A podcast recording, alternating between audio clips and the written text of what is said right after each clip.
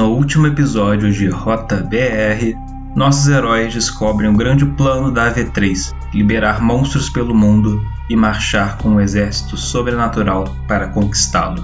Determinados a impedir a AV3, nossos heróis seguem para Carmos de Minas, onde, segundo a mensagem recebida, poderiam conseguir ajuda, mas no caminho precisam enfrentar a caçada selvagem. Infelizmente, Pedro Barbosa acaba morto por um dos Cavaleiros Fantasmas. Em Carmos de Minas, na comunidade Lua Negra, eles conseguem a ajuda de um velho militar, Carlos Chile, ou Tiro de Ferro. A pedido deles, o grupo lida com alguns trolls na cidade, junto do elfo Faenir, seu novo companheiro. De volta à comunidade, Chile diz que eles têm uma semana para se prepararem para a guerra. Então, eu sou a Babila Jalim, então, meu nome é Marco. Bom, eu sou o Ícaro. Eu sou o Thomas. Meu nome é Faenir.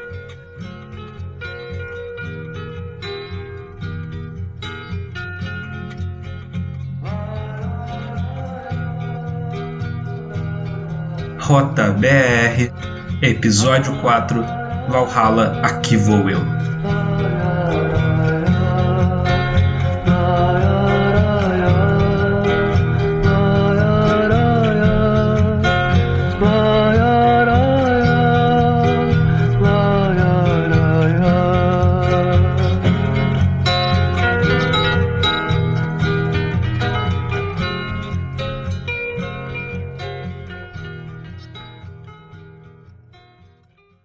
Vocês cinco e o Chile e alguns membros da comunidade, incluindo a elfa que recebeu vocês e deu a missão dos trolls para vocês. Todos vocês estão reunidos em uma sala, na sala da casa de Chile, alguns sentados ao redor de uma mesa, outros em pé, enquanto Chile passa a todos as informações que ele descobriu sobre a V3 e a Grande Marcha.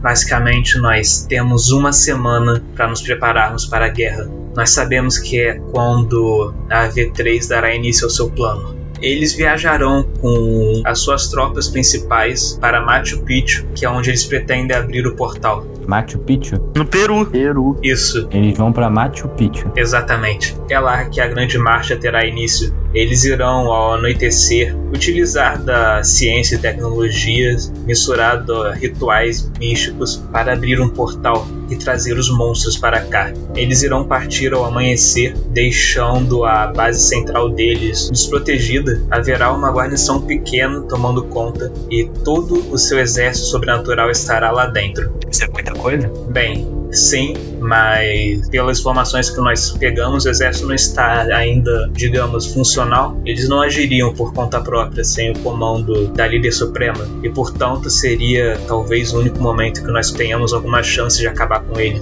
Eu vou conseguir equipamentos para nós, eu posso conseguir transporte também para irmos até a base deles e consigo fretar um avião que nos deixe em Machu Picchu. São umas 12 horas de viagem então, se nós planejarmos direito, é possível invadirmos a base ao amanhecer, quando eles a deixarem vazia, e ainda conseguirmos chegar a tempo de impedir o ritual. Nós podemos dar cobertura a vocês durante o ataque, mas vocês são os únicos despertos daqui e a missão principal será por sua conta. Portanto, se tiverem algo a opinar sobre isso, alguma sugestão ou um plano que vocês achem melhor seguir, a hora de falar é agora. A parada é do tipo, você tem certeza que é uma boa ideia? Você prefere a alternativa? Eu só tô achando que vai morrer geral. Pô, eu só queria voltar pra minha casa, voltar pra minha dimensão. Só recapitulando, é Machu Picchu, mas é onde? É dentro de uma caverna, uma base militar bem arranjada do Peru. Na verdade, eu acredito que haja um motivo para isso.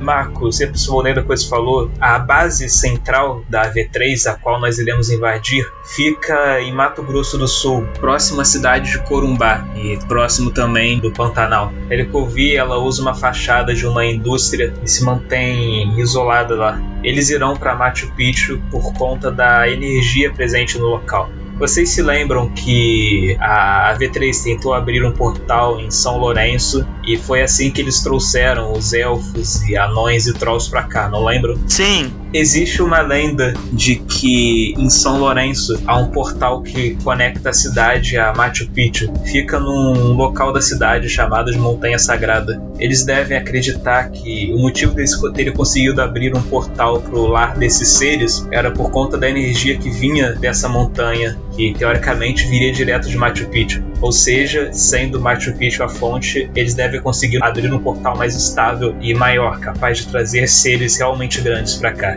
Mas eu não acho que será difícil de encontrar eles lá. O ritual deve ser feito a céu aberto. Ou seja, a gente tá indo mesmo pra, pra nossa morte, é isso, né? Não, pô, a gente vai lá, vê qual é e vai sair vitorioso como sempre. E você tá muito confiante pra quem passou metade das últimas sessões dormindo. Eu acordo já no, no pique. Não, tudo bem, eu já, já, já, já aceitei meu destino. Tudo bem, estou nas mãos de completos estranhos, mas tudo bem. Então, antes da gente atacar em Machu Picchu, quando eles já vão estar abrindo, a gente vai atacar primeiro na V3 em Mato Grosso. Isso. A gente vai atacar um exército. É isso que eu entendi bem. O plano é aproveitar que o, a base e o exército sobrenaturais vão estar desprotegidos para destruir o local e acabar com tudo lá. O exército vai estar desprotegido. Me, me, me explica como que um exército vai estar desprotegido, que assim não faz sentido pra mim. Raini, preste mais atenção, garoto. Eu falei que o exército deles ainda não está, vamos dizer, funcional. Eles não vão reagir, eles não vão agir enquanto não receberem ordens da líder suprema. Bem, essa parte eu escutei, mas o que eu tô perguntando é, eles estão reunidos,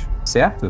Funcionais ou não, estão reunidos. E desprotegidos, então esse é o melhor momento para eles fazer o teto cair sobre a cabeça deles e dar um fim nessa ameaça. Se todo general pensasse isso, né? Não tinha guerra no mundo. Estão tão desprotegidos e coisa e tal, acho que dá pra reunir um pessoal maior pra, pra atacar na frente, hein? Sem precisar de poderes. Ele mostra os braços atrás, ao redor. Isso é tudo que nós temos, garoto. E vocês são os únicos daqui com poder realmente capaz de enfrentar eles. Ou você acha que o que? Já, eles podem ligar pro governo e chamar o exército e falar: ah, tem uma casa ali cheia de monstros e a gente tá precisando dar o jeito deles. Já vi que não tem jeito. Tudo bem, vamos pra essa missão suicida. Se vocês cinco estiverem de acordo, então, com. De acordo é uma palavra muito forte, mas tudo bem. Podemos providenciar tudo para darmos prosseguimento ao plano. Inclusive depois um funeral, né? Ok. O plano é pra gente entrar ou tá incluído um plano de saúde aí? Bem, o objetivo é destruir o local. Eu não sei porque eu tenho, eu tenho vagas lembranças de uma missão também em que eu tive que entrar num lugar e derrubar tudo antes de fugir.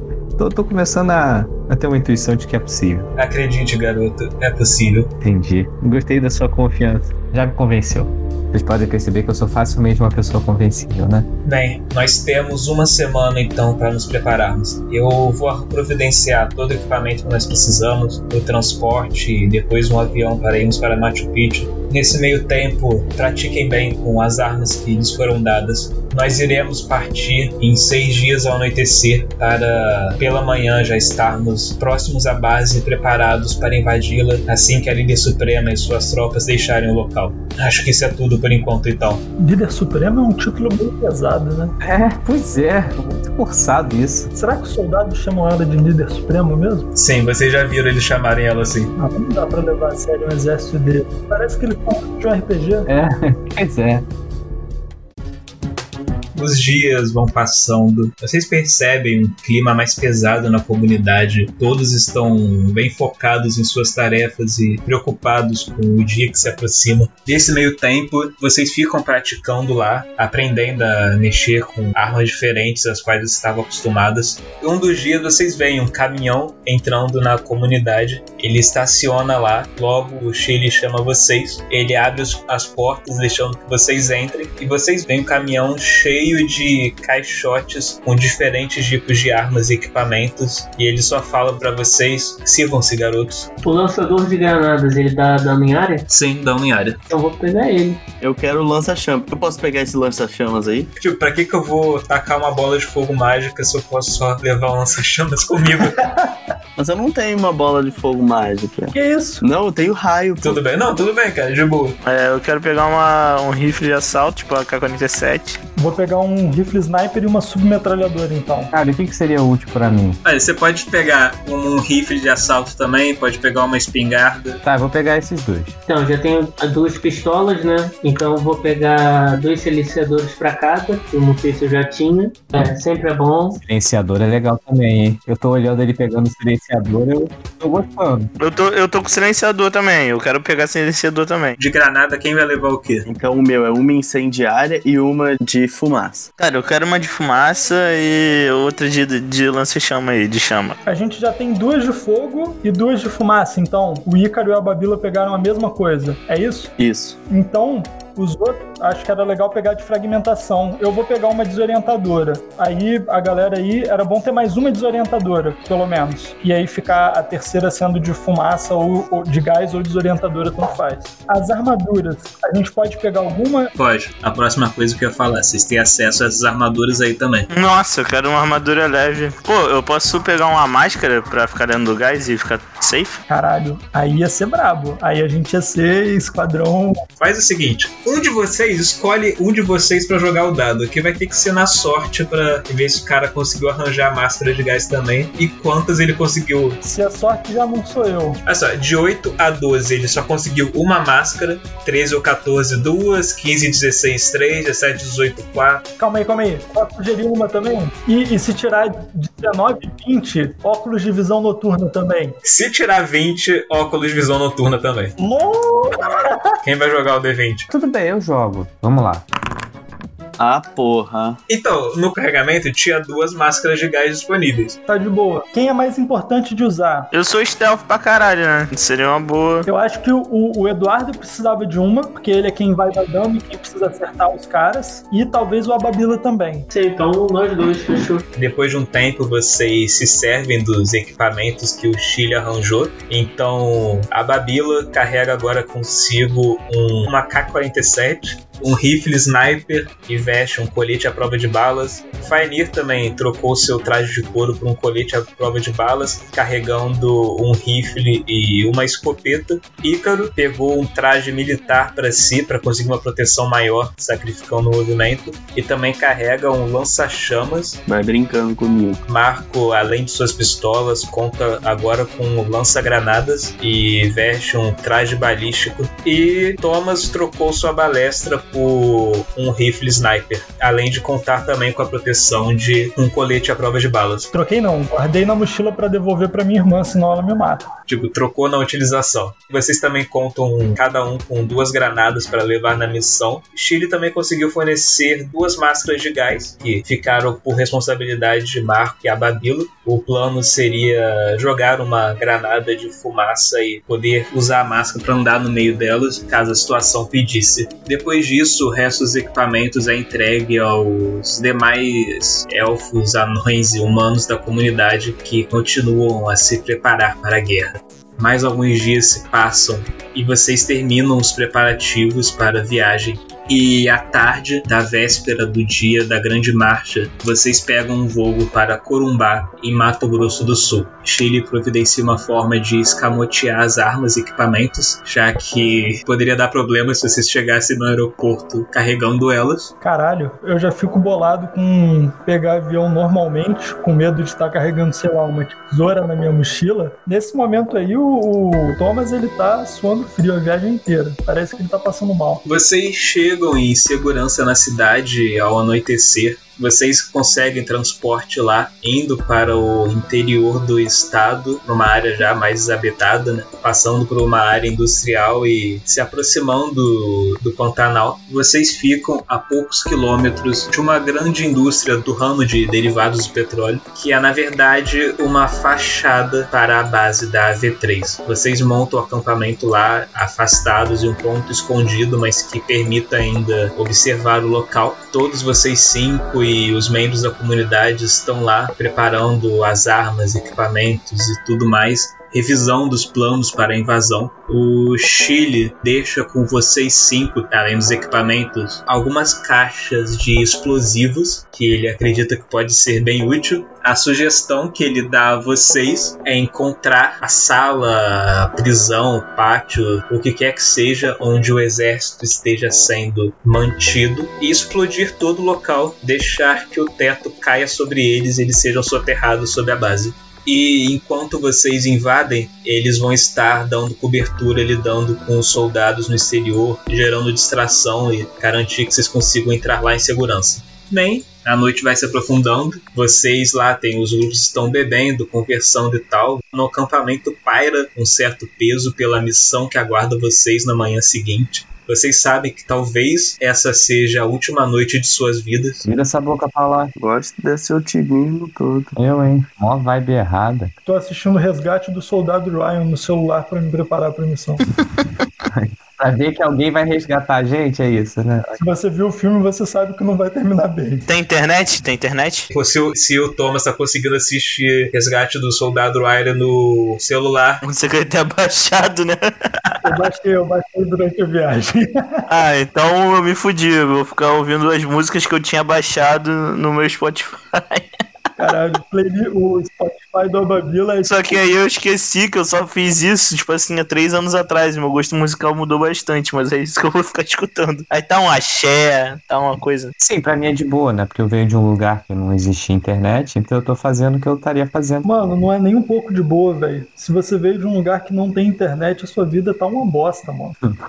É verdade. Eu tô lendo um livro, tô lendo A Arte da Guerra. Caralho, brabo. Caralho, cara, mano. Sabe o que é isso daí, mano? Esse acampamento aí é aquele, aquele grupinho de carteira, cinco minutos antes da prova, tentando entender a matéria. Aham, pra caralho. Só que no caso, né, se você reprova na prova, você morre. Ah, como toda boa prova. Cara, eu- quando, quando eu me deparo, eu tô ouvindo um bom axé, entendeu? Porque eu era uma pessoa baladeira do axé. E aí eu virei uma outra pessoa, né? Mais, mais tipo, elegante, um gosto musical diferente. Mas é um axé Ivete? Não é um não, é um axé, axé. Sabe aquele axé B? Hum, caralho. Que só quem é do axé mesmo sabe, entendeu? Então não vou nem pedir um fone. Fone, já bota na caixinha de som, atrapalha a noite de todo mundo aí. Porra, tá maluco. Eu tô ouvindo Tu bem tá alto. chorando aí no filme, eu tô estrategiando aqui no meu livrinho. Estrategiando. Aí vem o maluco com axé B. O axé B é aquele, sei lá, que ninguém sabe o nome da pessoa, sabe? Todos os achei. O que é isso? Todos os axés. Me fala um axé aí. Pô, Barões da Pisadinha. Aí, por exemplo, não conheço. Vocês não conhecem axé nenhum, porra. Ivete, babado novo, chiclete com banana. Eu não tava ligado que era tão amplo assim, então quando eu terminar de ver meu filme, eu vou chegar perto do Ababilo e vou falar: pô, cara, eu reparei que você tá ouvindo uma música diversificada aí. Se liga nessa que eu baixei antes de chegar aqui. Eu vou botar um Barões da Pisadinha Lo-Fi que eu, que eu encontrei lá. Porra, tá bom pra caralho. Barões da Pisadinha vou fazer essa porra, certeza que existe. existe, existe. Que merda. Caralho, sério, tá maluco. Com um slideshow de anime no plano de fundo ainda. É muito bravo. Barões da Pisadinha é pica. É isso, cara. É assim que eu vou passar minha última noite na Terra. Entendi. Só a sua, hein? Que a minha não vai ser a última. Vocês então começam a preparar as coisas para dormir e descansar. Mas antes, uma coisa que vocês precisam ter em mente: o que vocês querem fazer para entrar na base? Pergunta complexa. É, é. É. É, complexo. Cadê o Santzu? Como é que a gente faz isso aí? Não sei não, não li na vida real não. Tô lendo ainda. Cara, assim, algo me diz que a gente tem que se disfarçar, tá ligado? Fingir que a gente faz parte do grupo. Algo me diz. E aí a gente finge que faz parte do grupo, se infiltra, implanta os explosivos e mete o pé. Cara, da última vez que a gente tentou se infiltrar, usar o carisma assim, é, a gente quase foi preso e olha que era uma, uma loja de caixão, mano. A recepcionista quase chamou a polícia na gente. Eu acho que, Até morreu o jeito que foi, né? Repercussão outra. pois é, eu acho que é bom a gente se entrar furtivo sem ninguém ver. Aproveitem que os caras falaram que vão dar cobertura pra gente, que os caras vão fazer um ataque lá, chamar atenção. Vamos tentar entrar na base de fininho. Pelo menos foi o papo dado, né? É, De verdade, eu não tô botando muito fé, não.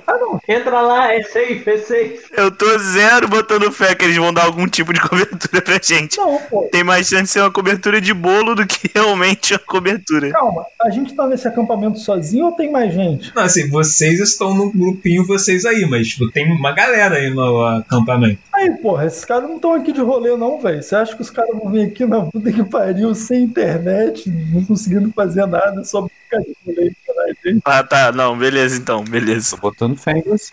A gente espera começar a distração e a gente vai tentar entrar de fininho na base, de preferência não pela frente. A gente sabe a geografia. Pô, tem como descrever essa base aí, não? É morada, é como? A parte de fora dela é como se fosse uma indústria, uma fábrica. Vocês conseguem ver que tem um pátio em frente a ela, tipo, tem uma parte que é morada em frente à fábrica e tem portões na frente, mas lá pra dentro dela vocês não tem uma noção de como que é não. Ela fica no meio de uma cidade ou ela fica numa zona rural? Na uma zona rural. Vocês estão bem isolados aí. Bom, e aí, qual vai ser? A strat é, é simples, a gente espera começar a bagunça, dá, dá a volta, tipo, fica posicionado perto da base na lateral. Começou o jovem a usar a gíria de jovem, a strat. Cara, você é o único que é de outro mundo aqui, todo mundo entendeu essa. a- a- Mas ó, a gente fica posicionado perto da base furtivo, começa a bagunça lá na frente, em outro lugar, onde os caras forem puxar a atenção deles. A gente entra na base e faz nosso serviço. Boa, Gostei da strat. Tudo pronto então? vamos. Vamos lá. Tendo claro o plano de vocês em mente, o que aguardam no dia seguinte, vocês vão dormir, tentar relaxar antes do grande dia. Alguém mais tem uma necessidade incansável de falar sobre algum amor que tá te esperando em casa, sobre o sonho da tua vida, ou ter algum desenvolvimento de personagem aqui agora? Ou só eu? Por quê? É, por quê? Porque a gente tá prestes a morrer. Você tem, você tem esse desenvolvimento? Não, não, vou só dormir, eu tô de boa. É, tu, tu trouxe isso. Não, porque você deve ter o quê? Quem tá te esperando em casa? A mamãe, né? Aí uma. Meus pais moram longe, brother. Então ninguém tá te esperando em casa. Deixa pra lá, então. Vamos- Vamos só dormir, não vamos condenar o personagem, não. Não, vamos, eu quero saber quem tá te esperando. Não, agora vamos fazer uma sessão terapia aqui, que você perguntou. Nessa aí, eu tava dormindo, eu acordo com essa resenhinha, eu meto assim, ô, ô, Tom, na moral, que porra que a tua irmã tinha uma, uma arma dessa, brother? Por que você não explicou essa desgraça até agora, pô? E aí tá quase indo, quase morrendo daqui a pouco, entendeu? E eu vou morrer sem saber disso. Mostra a foto aí da sua irmã. É, é que olha só, eu sou o caçula, ela é a mais velha. Ela saiu de casa mais cedo e ela tinha um lance meio rebelde, então ela gostava de mexer com umas paradas que nossos pais não iam gostar de, de ver, entendeu? Ah, mas eu não sou seu pai, pô. Fala isso. Quero saber, pô. Então, eu tô explicando, porra. É por isso que aí, quando eu saí de casa e vim pra cá pra fazer faculdade e tal, e fui morar onde ela tava morando, também pelo mesmo motivo, espeto do outro, tem listas mesmo, mas Pessoal da UF. é, é basicamente isso. Mas o que, que ela fazia com isso, meu amigo? O que ela faz, cara, eu só sei que ela tem. Eu, eu não fico perguntando pra ela das coisas. Mentira, que é isso? Não é possível. Não, né, tua irmã? Ela é, caralho, você tem esses papos com. Tu vai morrer com essa dúvida? Vou pegar o telefone e ligar pra ela agora? é, é nesse nível, não tá? Tá tudo bem? Precisa de ajuda? E- e- Ele tá nervoso, gente. Caralho, mano, vamos, vamos se matar nessa Não, base, conta pra Tom, tu gente. tá conta pra nervoso, gente, né, Tá Tom? tudo Vamos- bem, isso tá aqui é um bem. ambiente seguro. Eu fui dormir, fui dormir, não, não quero. Ih, climão. Caralho. Mó climão. Pô, dormi bolado, mano. Eu dormi, pô, caralho.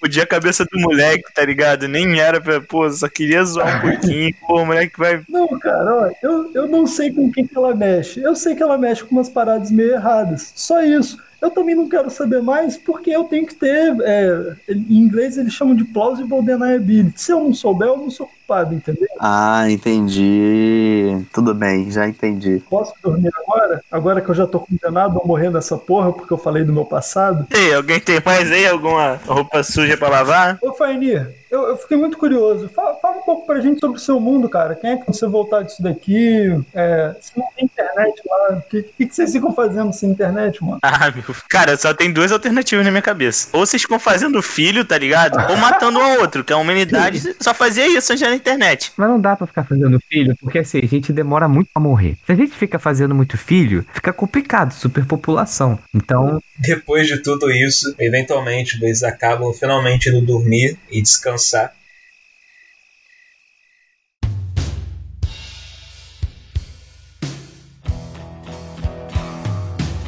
Quando vocês são acordados, o céu ainda está escuro. Vocês começam a levantar acampamento, preparar as coisas, e o céu vai lentamente ficando alaranjado conforme o sol nasce. E vocês conseguem avistar lá longe, na base da EV3, um grupo de veículos, de carros e caminhões deixando a base pelo portão de entrada. E vocês sabem que está na hora.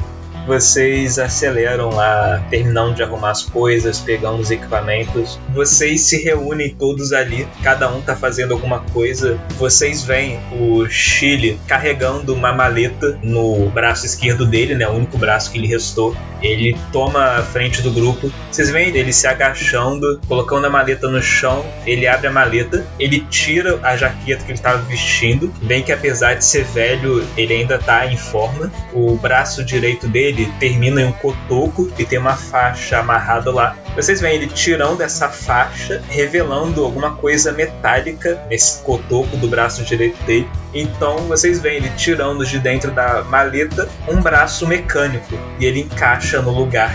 Vem ele mexendo um pouco o braço, como se testando ele. Então ele tira o rifle dele das costas e aponta ele para a base da V3. Então ele se vira para vocês. Está na hora. Vocês sabem o que fazer. nessa hora eu olho pra quem tá do meu lado e falo, fale por você. Eu fiquei na dúvida também. A gente tem que se esconder lá, pô. Não, tudo bem, mas saber o que fazer, assim, a gente, pá, saber o que você tá fazendo é, é bem diferente de, de É forte, né? seguir ordens. Eu, nesse jogo, não sou o cara que dá ordem, eu só tô seguindo ordem. Bora então, vamos seguir a ordem de se esconder. Vamos. Uma coisa, a gente tá com explosivos? Sim. Sim, vocês estão carregando ele. Quantos eles são e quem é que tá carregando? São explosivos suficientes. Tá dividido entre vocês. Ok. Bravo.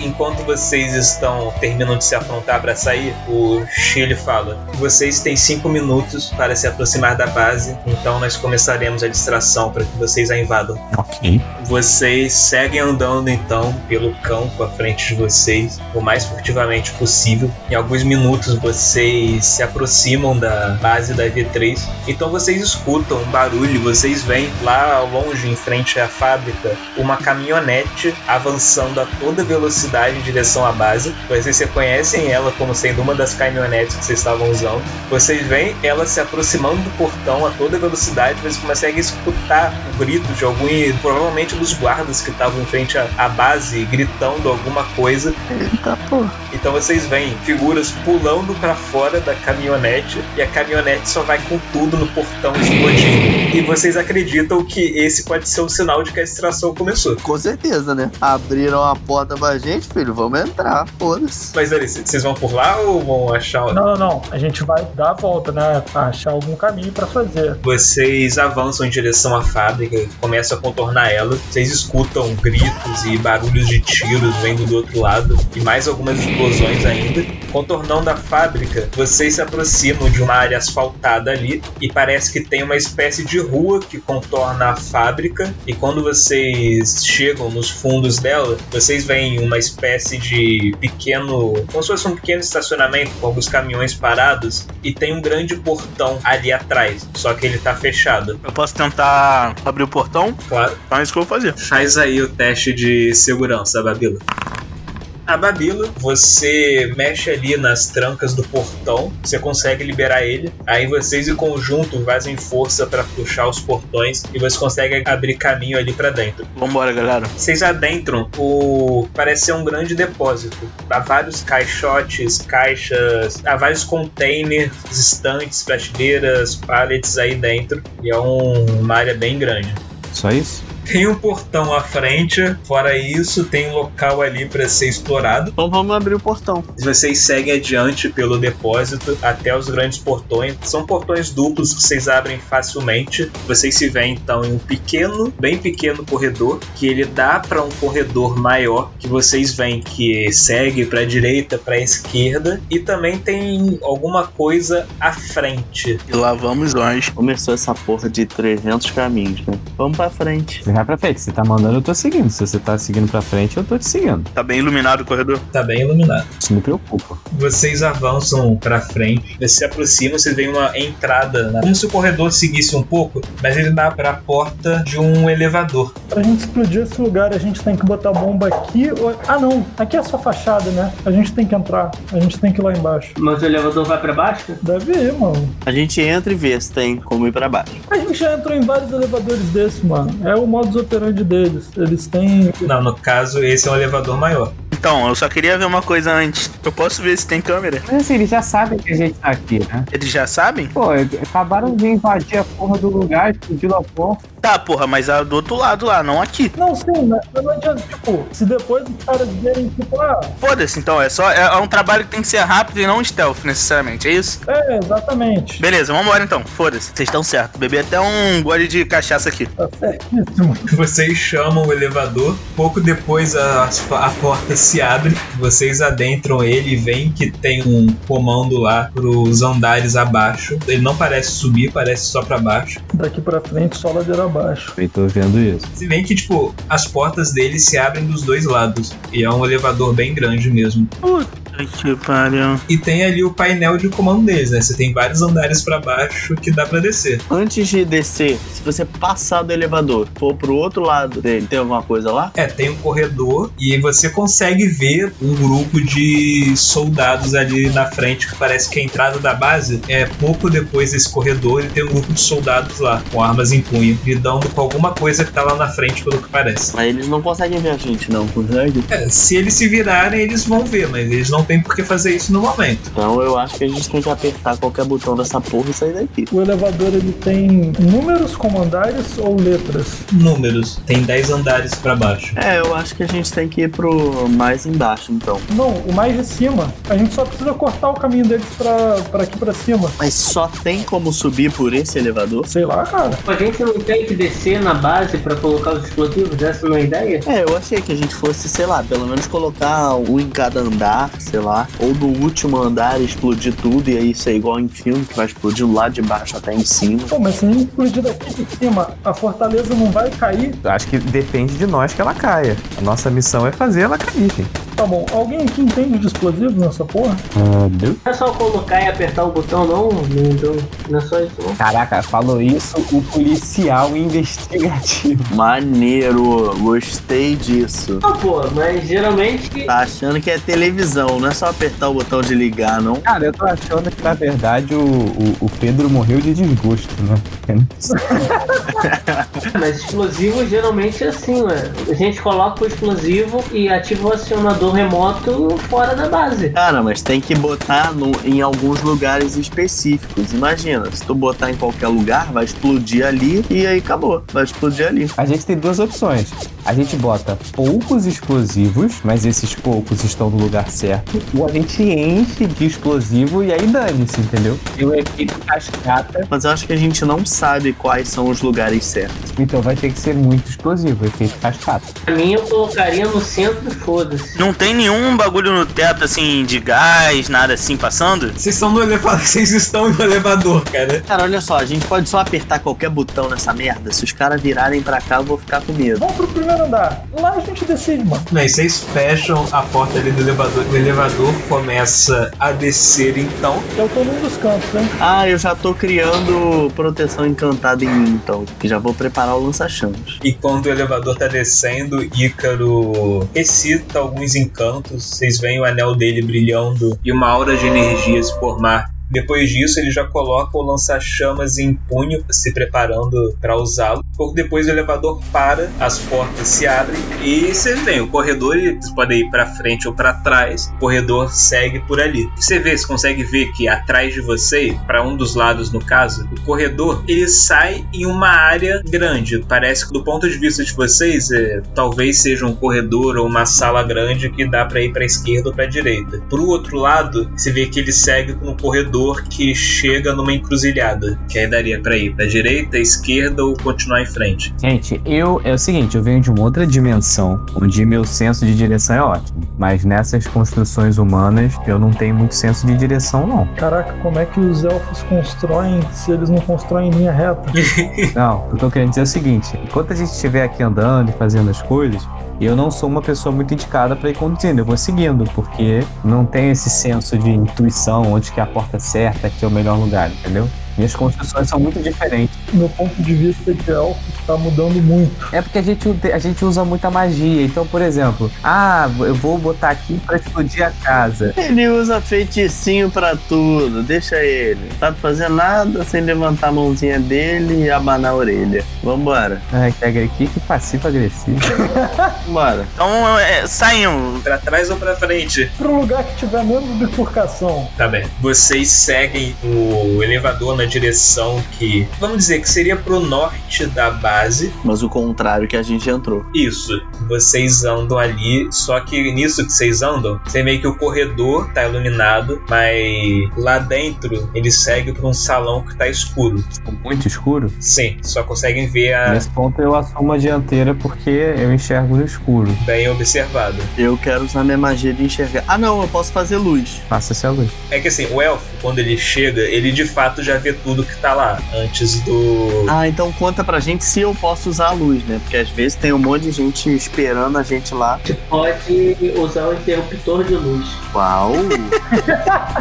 Caralho. Faine, você consegue ver com a sua visão mais apurada várias jaulas com figuras dentro delas. É tipo, o lugar é um salão bem grande com muitas e muitas jaulas. Todas elas tendo figuras, algumas figuras humanas, outras nem tanto. As criaturas aqui, elas estão vivinhas? Elas são suaves? Como é que elas estão? Pelo que você consegue enxergar, elas parecem estar vivas, elas só não estão. É como se elas estivessem em um transe. Tem ali figuras que parecem de fato serem humanos, parecem humanos. Tem outras figuras que não parecem humanas. Tipo um chupacu. Que agressividade pior que não é gratuito, tá ligado? Realmente tem alguns chupacus. Tem algo que você reconhece bem, você vê alguns trolls ali. Você também vê, cara, várias criaturas estranhas, cara. Tipo, criaturas bem bizarras lá. Mistura de animais e coisas que você nunca viu antes. A parada é a seguinte, olha só, galera. Seja que tipo de criatura que estejam aqui, elas não vão sobreviver à explosão e vão sofrer na explosão. Então, assim, Cara, mas a gente pode salvar elas. Pois é. mas como que a gente vai salvar essas criaturas? Ai, caralho, que papinho, mané. Eu já tô ficando puto, hein? Por que que a gente... Vamos avançando. O bagulho tá travado aqui. Então, a ideia é essa: explodir o local. Cara, mas vocês não têm compaixão, não? Tipo, a gente chegou, aí tem gente lá, e aí foda-se, vamos explodir mesmo assim. Cara, é Ícaro, mas vocês já sabiam que vocês iam pra aí tendo gente. A intenção era explodir o prédio em cima do exército inimigo. Exatamente, em cima do exército inimigo. Então, Vou chegar perto de um desses bichos aí também e vou, vou estalar o dedo assim, só pra ver. Eles reagem, ô mestre? Thomas, quando você chega perto de uma dessas jaulas, assim, você não consegue ver muito bem ainda, né? Você vai tateando até chegar nela.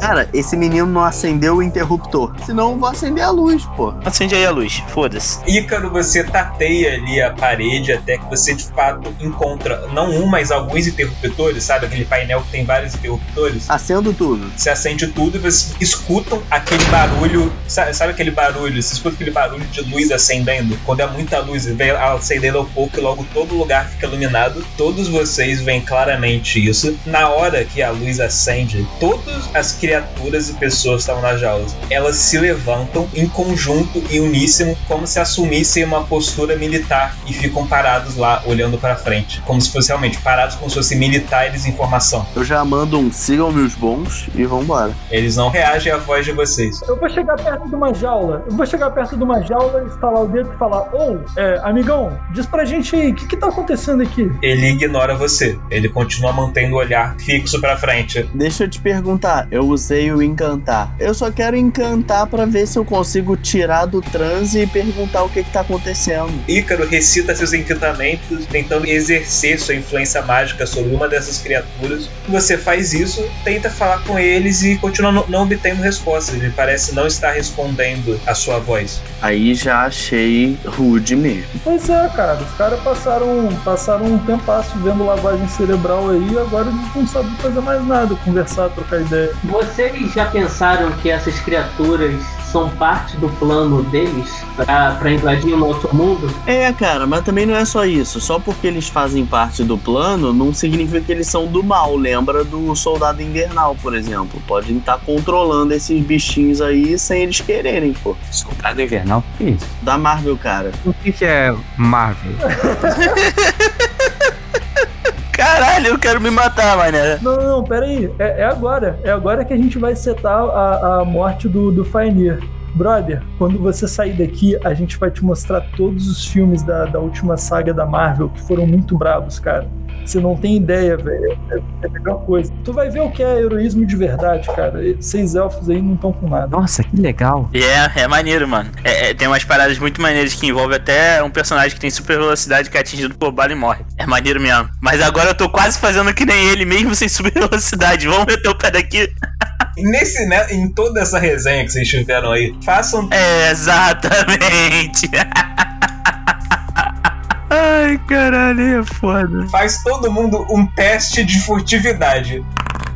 Bem, apesar de todo o tempo e, e confusão que vocês fizeram aí, vocês não chegaram a fazer nada que chamasse muita atenção, então vocês acreditam estar de boa aí ainda. Só que quando vocês se viram e voltam pro corredor, vocês veem que a porta, os- as portas do elevador estão fechadas. Ele tem um, um indicador ali de que ele tá no andar um pouco mais abaixo de vocês. No andar 6, e vocês veem que começou a, apareceu aquela seta indicando que ele tá subindo. Fim de morto. Tem alguma outra porta pra gente entrar aqui?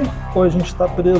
É, se vocês quiserem explorar mais dessa sala e ver se acha alguma porta, vocês podem fazer, mas o caminho que vocês tinham tá bloqueado pelo elevador. Ele deve estar indo lá pra cima pra lidar com o resto das pessoas. Vão ficar escondidos na- nas bordas. Se eles vierem pra esse andar, a gente já limpa os nazistas. Se eles passarem, a gente chama o elevador de novo e desce mais pra baixo. Porra, mas caralho, hein? Quem foi o arquiteto que desenhou essa merda? Os caras fizeram um, um- um andar em que você tem que ter o elevador aqui pra gente passar. Faltou um planejamento urbano aí. Vocês esperam um pouco então, vocês veem o elevador ele, ele subindo e passando de fato para onde vocês estão, indo até o térreo. Aí vocês chamam ele de volta e logo ele desce se abrindo e liberando a passagem para vocês continuarem pelo outro lado. Bora pro outro lado, então. Vocês andam por esse corredor, chegando nessa encruzilhada. É possível seguir adiante ou ir para a esquerda ou para a direita. As portas aí, elas têm, têm alguma indicação? Eu quero procurar por coisa, sala de combustível, ou então gerador, ou então armazém, coisas assim. Ou isso aqui é tudo subterrâneo, né? Deve ter um lugar pra coisar oxigênio. Nessa encruzilhada que vocês estão, vocês veem que o corredor ele segue lá no final para a direita, para a esquerda ou para frente, mas não há portas ainda nesses corredores. Vou pegar a esquerda. Vocês seguem o corredor para esquerda então, até que vocês chegam no final dele e vocês veem que o corredor ele segue de novo para a esquerda ou para a direita e dessa vez vocês veem sim algumas portas. Vocês veem que seguindo pelo corredor para a esquerda vai ter na parede uma porta e seguindo para a direita vai ter uma outra porta na parede também. Vamos seguindo pelas portas da esquerda pra ver como. Você segue pelo corredor então pela esquerda, se aproximando da porta que tem ali. Você vê uma indicação de que é o arsenal. Brabo? Pronto, é um bom lugar. A porta tá aberta? Quando você se aproxima ali, você vê que tem a porta ela tá fechada, não tem uma maçaneta e tem um- uma máquina aqui ali no lado para passar um cartão. Cacete. Cadê o hacker do grupo? O Faenir sabe mexer com eletrônica. Aê, meu. Nem fudendo. Não tem internet no mundo dele, mano. Cara, isso não faz sentido nenhum. Vai, vai, vai sim, gente, deixa eu explicar. É porque eu não mexo em internet. Eu sou um cara curioso, entendeu? Aí, tipo, eu fico lendo aquelas revistas, tipo, Nintendo Blast, entendeu? Nintendo Blast News, essas paradas. Caralho, cara. Faenir, você vai tentar abrir a porta? Eu vou tentar. Faz o teste de eletrônica então. Faz teste, reparo de eletrônica.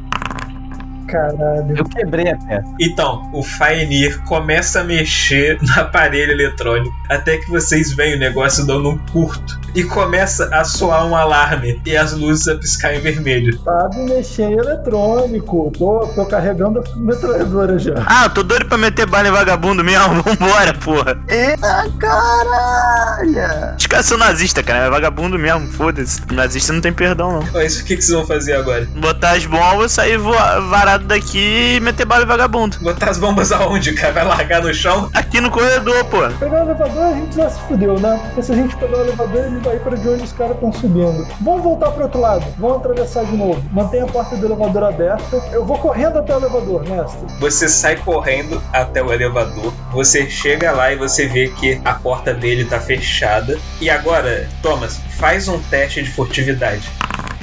Ah, eu sou muito brabo. Tá, tudo bem. Não, você conseguiu, cara. Apesar de você sair correndo, você tomou cuidado pra não fazer barulho enquanto você corria. E você chegou e viu a porta fechada. Ainda não tem nenhum sinal de perigo por perto. Mas ele já tava fechado. Quando você chegou correndo ali, tava fechado, mas o indicador ainda mostrava um.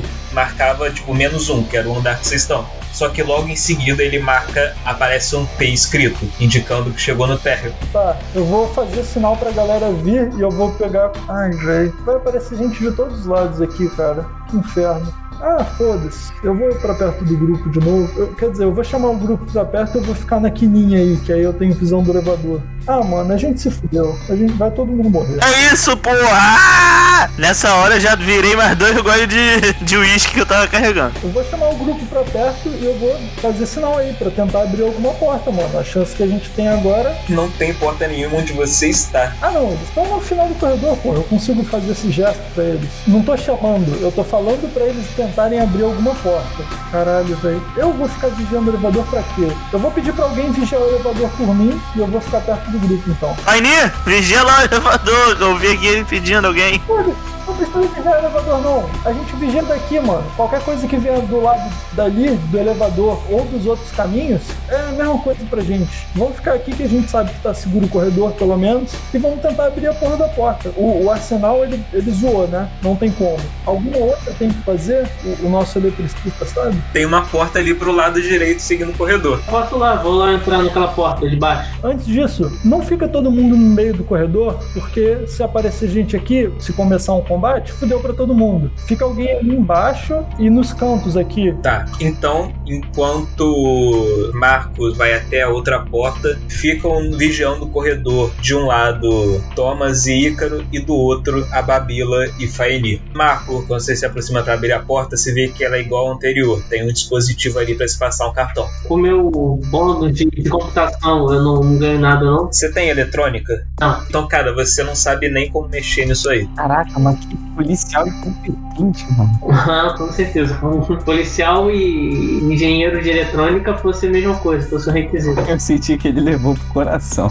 É, mano. Bota o elfo pra tentar fazer aquela porra de novo. Vamos ver se dessa vez me sorte. Olha, Troca o, o Fair pelo marco de lugar. Faenir se aproxima ali da porta então para tentar abrir ela. E Faenir, faz aí mais um teste de eletrônica. निकल Opa, Boa. Dessa vez, vo- você entende o que, que você tinha feito errado da outra vez, então você consegue evitar isso agora. E dessa vez você mexe nos lugares certos ali e acende uma luz verde no mecanismo e a porta se abre. qual era a etiqueta da sala? Olhando na etiqueta, você vê que lá estava escrito Sala da Caldeira. E olhando lá pra dentro, você vê que é exatamente isso. Caralho, é exatamente o lugar que a gente precisa. Quer dizer que então dessa vez eu fiz tudo certo. Nisso que a porta abriu, vocês que estão vigiando o corredor, vem saindo do elevador, né? Saindo do corredor do elevador, um grupo de soldados. Ah, não, isso não é legal, não. Caralho. E vocês veem que esse grupo se divide, parte dele vai pro lado oposto do corredor. Vocês ainda veem alguém se dirigindo a alguém aparentemente no elevador, falando: Vocês vão pro lado do elevador e confiram a sala 1 do exército. Tenham certeza de que todos os soldados estão em suas jaulas. Depois confiram o resto do exército nos outros andares. Precisamos ter certeza de que ele esteja seguro até o retorno da líder suprema. E a outra parte tá indo na direção de vocês. Bala, bala. Eu nem falo nada, só tiro. Já peguei o lança-chamas. Alguém vai pegar fogo nessa porra. E- Eles estão a quantos metros da gente, mestre? Nesse momento, como eles acabaram de entrar no corredor e estão andando ainda, eles estão a 10 metros de vocês. A sniper é pra 50 metros no mínimo, mano. Que ideia bosta que eu tive. Vou puxar a submetralhadora e ficar da bordinha assim do cover só. Como vocês estão ali meio que na surdina ali, ocultos pela quina da parede, só observando eles chegarem, eu vou dizer que vocês estão na vantagem nesse momento, então a primeira ação vai ser de vocês. Esses cinco aí, como é que eles estão armados?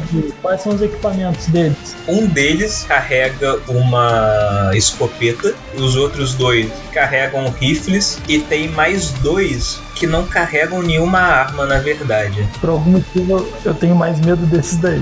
Você vê que o rosto deles, tipo, todos eles usam uniformes pretos com o símbolo da AV3 estampado em vermelho. E eles também usam chapéus com o símbolo da AV3 também. E você vê que esses dois que estão sem armas, o rosto deles parece que é todo costurado, cara. O rosto deles parece cheio de pontos, sabe? Você vê a marca de costura, as linhas ali, como se tivesse remendado vários pedaços de carne no rosto dele. Bom, Eu vou apontar pros dois que estão com rifle de assalto, porque parece ser a coisa mais assustadora ali. Eu vou mirar no que tá mais próximo a mim. Eu vou tentar fazer sinal pra Babila mirar no outro, ou mirar no mesmo, se eu, se eu não conseguir matar. Eu, eu vou fazer sinal, cara. Ó, quanto menos gente tiver pra ter ação contra a gente, melhor, sacou? Então a gente tem que derrubar. Não, não adianta a gente dar pouco dano em todo mundo, porque foi assim que morreu o nosso amigo. A gente tem que derrubar o máximo que der antes de ser o turno deles. E eu vou tentar atirar em tudo. Thomas, você coloca a cabeça para fora do corredor com a submetralhadora apontada para os soldados que se aproximam e rola seu ataque. Você metralha dos soldados, você vê as balas perfurando o corpo dele, não tem nem tempo de reação, ele só desaba no chão morto. Você ainda pode se movimentar se você quiser. Eu vou recuar. O quanto eu puder recuar, eu vou andar em direção a, a mais pra longe, mais pra cima do corredor, pra eu sair do, da bordinha do cover, não, não ficar dando sopa ali e pra não ficar em granada se eles lançarem uma granada aqui. Thomas se afasta então pelo corredor o máximo que ele consegue. E quem quer fazer alguma coisa agora? Quem quer ser o próximo? Tá, eu vou dar um tiro com a minha AK então. Quero atirar em quem tá com arma. Mas você quer. Você vai atirar em quem? No que tá com rifle ou no que tá com espingarda? De rifle de assalto. Tá bem. A Babila, você coloca a cabeça ali pra fora agora também, mirando o rifle em um dos soldados e faz seu ataque. Eila! A Babila, você fuzila um dos soldados, ele também, cara, ele já se assustou vendo o companheiro morrer. Quando ele olha pra frente, ele vê aquela chuva de balas atingindo ele. Ele também só escuta os gemidos de dor dele quando ele cai no chão, também inerte e sem vida. Brabo. Eu quero voltar pro cover. Quem quer ser o próximo a fazer alguma coisa? eu. Eu consigo lançar chama só nesse cara da escopeta? De onde você tá, você consegue fazer o fogo chegar nele. Então só faz aí o ataque. Cara, você toma o lugar que antes era do Thomas, você mira seu lança-chamas contra o um dos soldados que tinha escopeta, você libera aquela rajada de chamas em cima dele, você para, você vê o corpo do soldado, o corpo dele pegando fogo, ele gritando e se debatendo, mas tipo, ele tá lá ainda, ainda de pé, tentando apagar o fogo, mas você vê que ele tá gritando de sofrimento. Os outros dois estão atrás dele até se assustam um pouco. Vai ser você agora então, Marco. Eu vou atacar nesse da frente. Vou usar meus pistolas. Marco se aproxima de Ababila, pegando visão dos inimigos e faz seus ataques aí. Você já pega suas pistolas, preparado para disparar contra ele, só que no primeiro tiro, cara, já é um headshot certeiro na cabeça do soldado que estava em chamas. Você dá o fim ao sofrimento dele, que só desaba no chão, sem mais sentir dor e sem mais sentir mais nada. Os outros três tiros acertaram um dos soldados restantes. Seus tiros penetram na carne de uma das figuras, só que ela parece não se abalar com seus tiros, apesar de você ver sangue escorrendo do ferimento. E Faenir, é você agora. Então eu vou atacar com a espingarda. Eu tô mirando num dos dois soldados que sobraram, no que já levou tiro. Se você se aproximar um pouco primeiro, joga o D20 aí então. Acertei, né? Faenir se aproxima do corredor, vem dos duas figuras restantes, mira sua espingarda e atira acertando um deles, o que já estava ferido. Você vê as suas balas penetrando o ombro, atingindo o ombro dele, arrancando um pedaço do ombro, mas a figura continua ali sem se abalar. Caraca, esse bicho é brabo. Uma dessas figuras corre a toda velocidade e você, Ícaro, vê essa figura se aproximando de você e ela vai com tudo tentando te acertar um soco. Cara, mas assim, você vê o soco indo na sua cara, mas, cara, os seus reflexos, eles são muito bons, cara. Você consegue, na hora de desviar, dar um dodge com a cabeça pro lado, cara. Como que, por um momento, você encarna o espírito de algum boxeador, apesar de você não ter lutado boxe antes, só consegue dar aquela esquiva que o soco passa longe de você. Enquanto que a outra figura corre pro outro lado do corredor, na direção de Ababila, tentando acertar um soco nele também.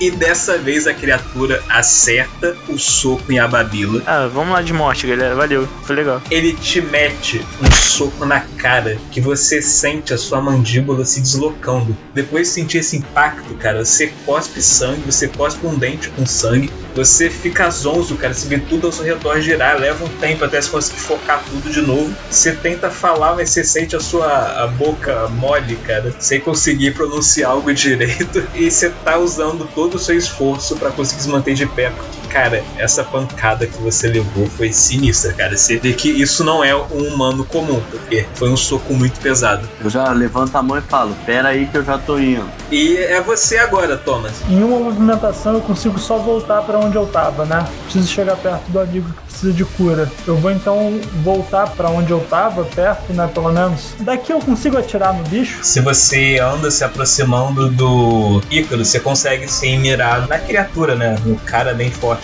tá em frente ao Babilo. Já que eu tô longe do, do Ababile, que eu não consigo virar ele agora, eu vou meter bala nesse bicho. Vou jogar outro tiro certeiro. Faz seu ataque aí, então.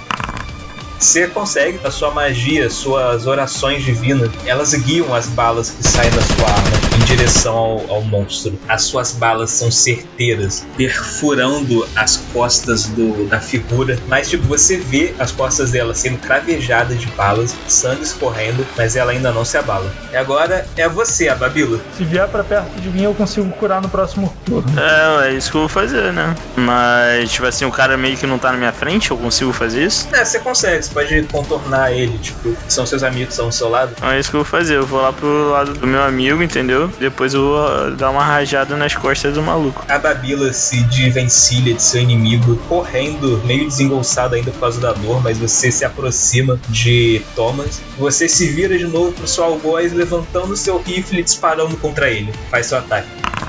Você dispara outra rajada de balas contra a criatura. Algumas delas acertam as costas e quadril da criatura, outras acertam na perna. E mais uma vez você vê sangue pingando, uma pequena poça de sangue se formando embaixo dele, mas a criatura ainda não se abala. Ah, é, né? Legal. E é Ícaro agora. Eu consigo usar o lança-chamas no outro, Luiz? Não, cara, porque esse aí tá na sua frente. Teria que se mover pra isso. O raio ele não pode ser na diagonal, não, Luiz? Pode, mas eles ainda tá, tipo, eles estão adjacentes. Ó, eu vou, eu vou fazer a régua. Ah, caraca, você quer pegar ele numa diagonal que pega nos dois? É, exatamente. Se não, porra, pegar em um só, gente explode de outro jeito. Não, realmente, cara, realmente o Ícaro ele consegue circular essa criatura e mandar o raio em uma linha que não acerte diretamente dos dois, mas que ela siga adjacente aos dois. Então o raio resvaleria nas duas. Ô, porra! Você vai fazer isso então, Ícaro? Vou. Agora que eu tô vendo o mapa, eu entendi tudo que vocês falaram. Ícaro, você se move um pouco ali pro lado, circulando ele, e você recita suas palavras mágicas, você aponta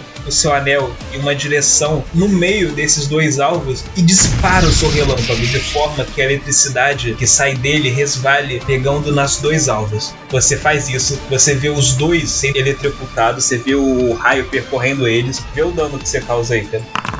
21. Você vê essas criaturas sendo eletrocutadas, o raio percorrendo elas, você vê elas urrando e vibrando com essa eletricidade percorrendo o corpo delas. Aquele que tinha levado os ferimentos, você vê enquanto o raio penetra o corpo dela, as balas saindo, algumas feridas se fechando e a criatura urrando e levantando os braços e forçando os músculos como se ficasse mais forte. Então eles relaxam. E vocês que estão próximos veem a criatura olhando para vocês, os olhos delas com mais vida do que antes, algumas feridas fechadas. Parece que deu uma melhora grande depois de receber essa descarga elétrica. Ué, Primeiro, não tô achando graça nenhuma. Vocês que veem essa cena, vocês se lembram de um filme bem famoso chamado Frankenstein Claro que é. e acham um efeito parecido com o que aconteceu com a criatura no filme. Pô, eu não pego essa referência, não. Tu não pega nada, né, Elfo? Eu nunca vi filme, gente. Vocês acham que eu fiquei vendo filme aqui esse tempo inteiro? Pô, Pera aí, olha só. Mas e o dano? Ele não tomou dano, não? Não só ele não tomou, ele recuperou. Isso, esse dano ele ganhou de vida. Puta que pariu. Realmente, apesar de dessa eletricidade ter recuperado a vida deles, você vê que isso ele deu uma meio que diminuiu o movimento deles, parece que eles ficaram um pouco mais lentos. Só que vamos ver o tempo que eles continuam travados. É você agora, Marco. Eles estão paralisados? Aham. eu vou dar quatro tiros nessa queima-roupa também, cano encostado. Cara, faz os ataques só porque se você tirar um, é sempre uma chance, né, de você conseguir errar. Então, e a falha crítica sempre rouba. Essa frase me dá gatilho, mestre. Marco aponta suas pistolas para a cabeça do alvo, descarregando o pente nela. Você enche a cabeça de buraco, só que é uma cabeça bem resistente. Ela ainda continua ali de pé. Fainira, é você agora. vou atirar com espingarda. Tá bem.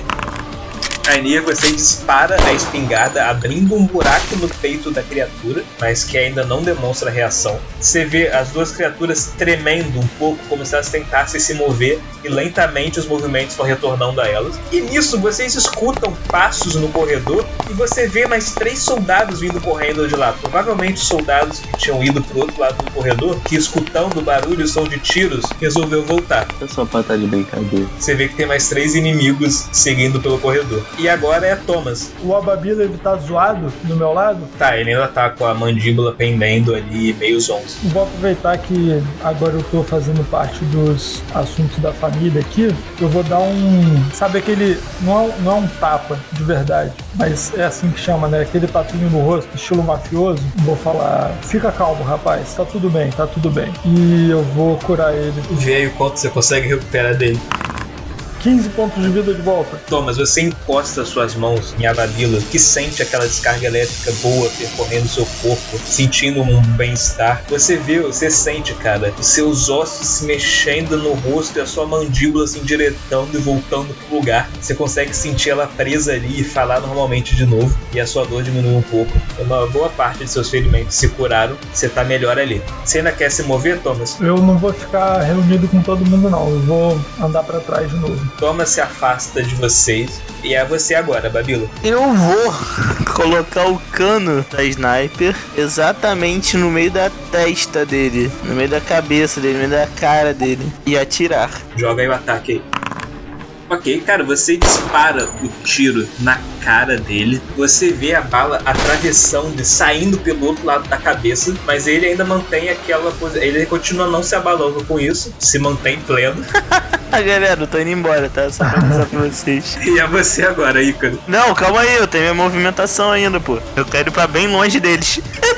o mais longe possível. Depois de dar esse tiro e ver o resultado, a Babila corre o máximo que pode pra longe. E é você agora, Ícaro. É, então, eu tô na dúvida se eu ataco os nossos ou se ataco os soldados. Da última vez, os soldados morreram num golpe. Então, se a gente conseguir com um golpe eliminar alguém, é melhor do que a gente continuar dando golpe em gente que tem vida alta e que não vai morrer a gente tomar cinco tiros. Eu vou tacar a granada neles. Vai jogar granada ali neles pra tentar pegar neles e no, nas duas criaturas que estão com vocês, né? Isso. Então faz aí o ataque. Cara, você joga, você tira a sua granada incendiária da cintura, você arremessa nos soldados, na direção dos soldados que estão vindo pelo corredor. Ela cai aos pés deles e explode. Você vê, cara, as chamas inundando o corredor e saindo por ele, cara. Você vê aquele fogaréu passando na sua frente e pegando na criatura que tá em frente a você e na criatura que tá próxima de Faenir e Marcos. E todos eles, as criaturas e os soldados, começam a se debater de dor envoltos em fogo. E, cara, as criaturas que estavam frente a vocês pegando fogo, pela primeira vez elas esboçam reação, gritando e se contorcendo e se debatendo, cara. Pela primeira vez elas estão realmente reagindo ao dano que sofreram. Caralho, O bagulho é tacar fogo nesse cabaré, né? achei que os bichos eram bravos, né? Tomou fogo agora, ficou de boa? Porra, é essa? É você agora, Marco. Então, vou. Mesma tática, tiro queima-roupa. Então, o mais perto. Faz os ataques então. Marco, você vê aquela criatura se debatendo em chamas, você dá dois disparos nela, um dos tiros passa só raspando, mas o outro vai em cheio no peito e você vê a criatura cambaleando para trás, soltando um som natural e bizarro, então desaba no chão, sem mais se mover. Você ainda tem mais dois disparos que você pode realizar. Eu vou realizar no outro bicho da, da ponta que tá perto do Ícaro. Faz aí os ataques.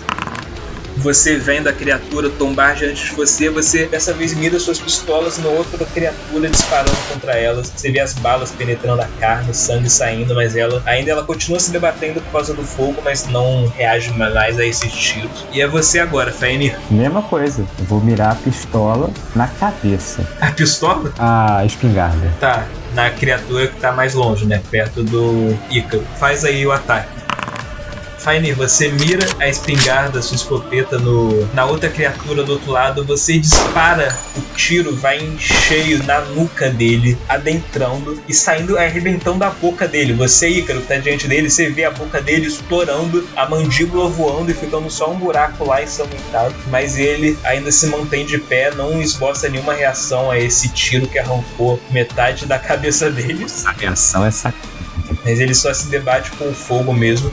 Ícaro, Hum. essa criatura que está diante de você, ela tava ali nesse debatendo, ela sofreu os danos, mas cara, você vê em um momento o olhar dela cruzar o seu, você vê aquele ódio no olhar Quando os olhos meus é luz dos olhos seus. e ela só move o seu braço em direção a você, tentando te acertar.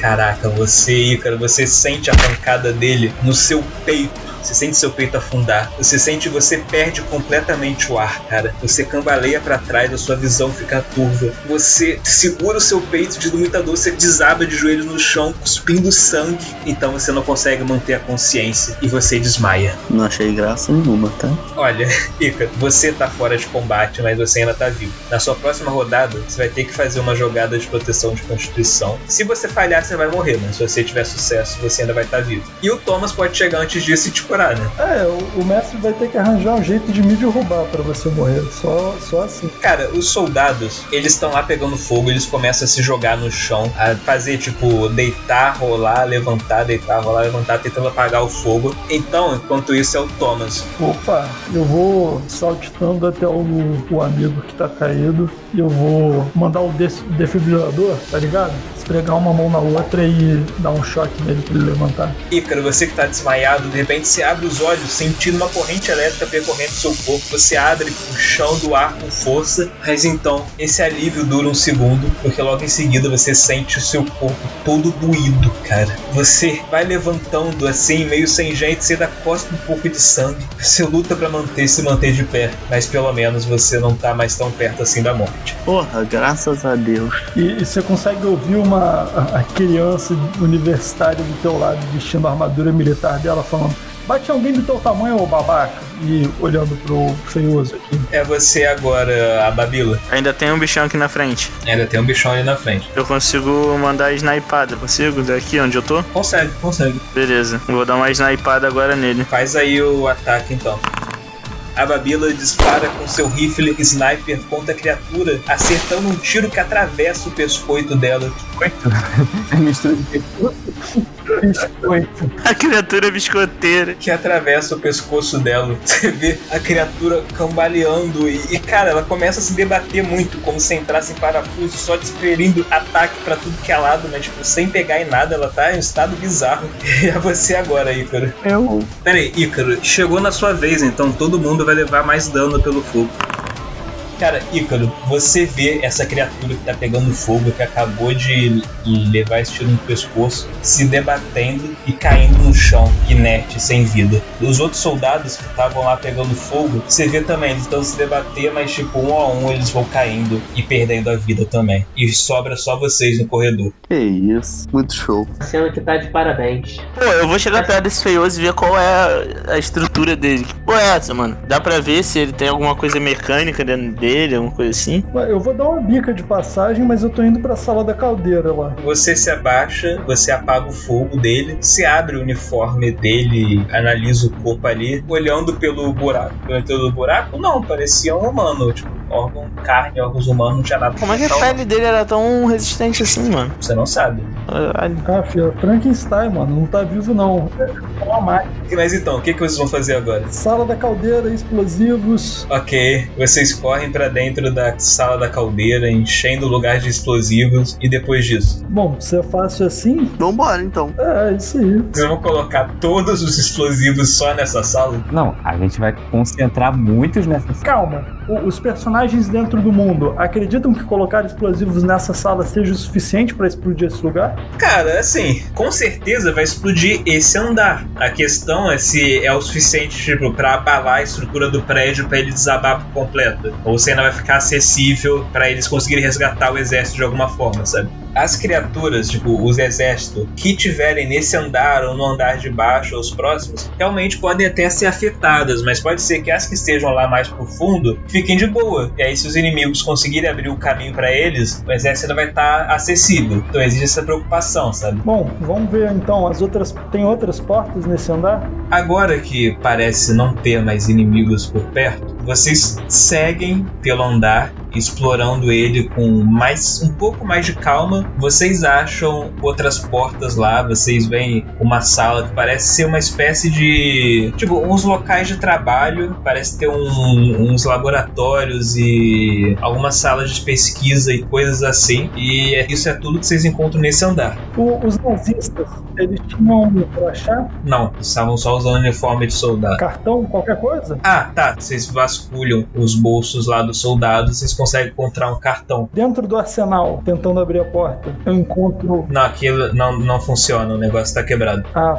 Na real, se na caldeira vai explodir esse andar inteiro, se tiver explosivo ali dentro também vai, vai ficar zoado. Eu acho que se a gente explodir o último andar, o mais de baixo, vai tudo desmoronar em cima, não? Vamos pro último andar então, jogar, fazer estrago nessa porra. Vocês retornam até o elevador. Peraí, eu vou pegar um rifle de assalto com um dos trouxas que a gente matou. Tudo bem. Vocês acionam o botão para e esperam alguns minutos enquanto ele desce. Pouco depois ele para, abrindo suas portas e vocês se veem no aparentemente no andar mais fundo. A saída do elevador, ela é igual ao que vocês já viram lá em cima. Ela vai para trás e para frente e parece seguir o mesmo padrão. Eu vou botar a mira laser no, no rifle, fazer questão de ver que ele tá carregado e procurar aí saindo desse elevador, a gente consegue, seguindo o mesmo caminho, encontrar umas salas. Vocês fazem o mesmo caminho, passam pela encruzilhada, se seguem para a esquerda e para esquerda. Sim, vocês estão agora em um corredor em que tem algumas salas por ele. A, a mais da esquerda, a primeira que a gente vê,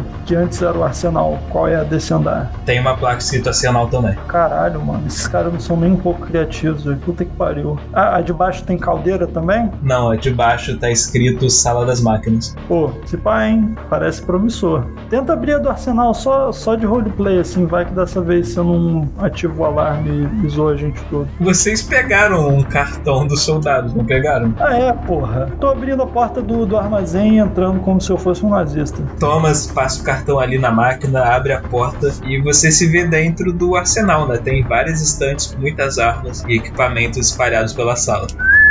Granadas, explosivos, encontra alguma coisa? Tem granadas e tem explosivos. Eu, eu tô saindo de lá estilo Rambo, assim, com um cordão de, de granadas pendurado em volta do pescoço, puxando umas dinamites na mão. O que eu consegui achar de explosivo eu tô levando pra. A outra sala é a sala das máquinas. Isso. Abrindo a porta, mas eu, eu vou abrir de lado, assim, tipo, só abrir o cartão e dar uma olhadinha só com a cabeça. Eu não vou ficar igual um tanso na frente da porta pra ser fuzilado por quem tiver lá dentro, não. Você vê que lá tá iluminado por uma cor, tipo, como se estivesse iluminado por fogo. E tem várias, tipo, máquinas. Tem, tem, muita tubulação passando pela sala. E tem várias máquinas, vários. Tem vapor saindo por lá, tem várias máquinas funcionando, trabalhando alguma, em alguma coisa. Parece ter a ver com a manutenção dessa base. Brabo.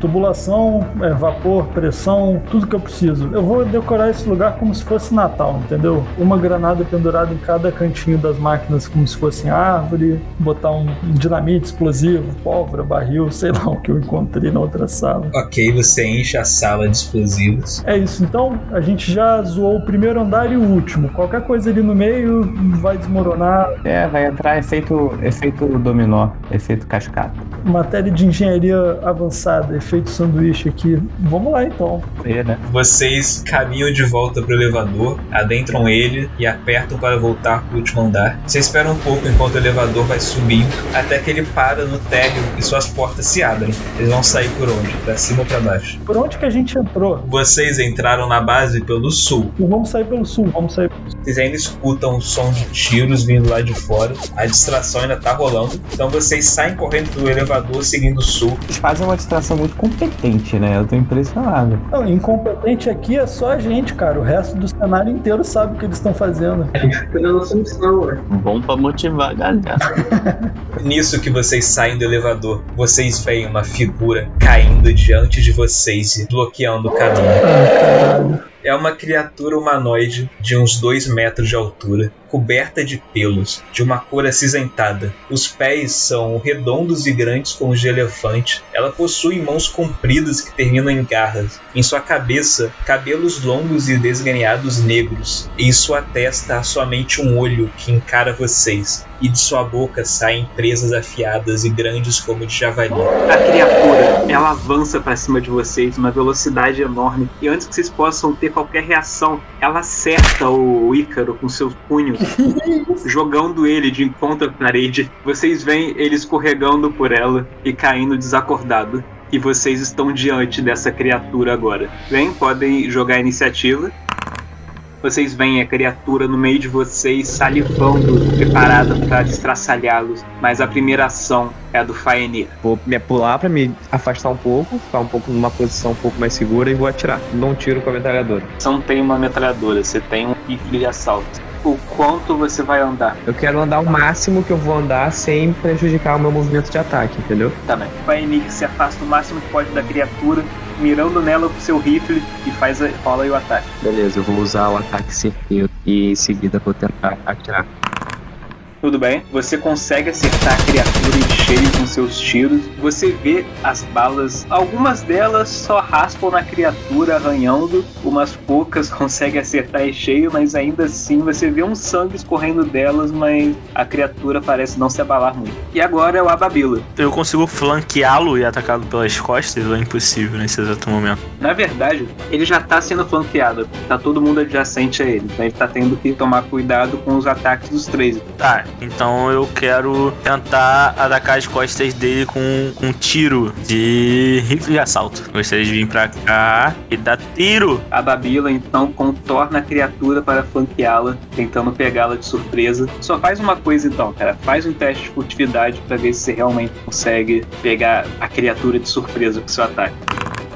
Ok, a criatura nem vê a sua aproximação, faz o ataque aí. A Babila, apesar de se movimentar bem, conseguir disparar de surpresa contra a criatura, acaba errando o alvo. O medo por conta dessa criatura monstruosa pode estar prejudicando suas habilidades atirador. E agora é o Thomas, Eu vou tentar atacar então, mestre. Eu vou usar o meu golpe certeiro. faz o ataque.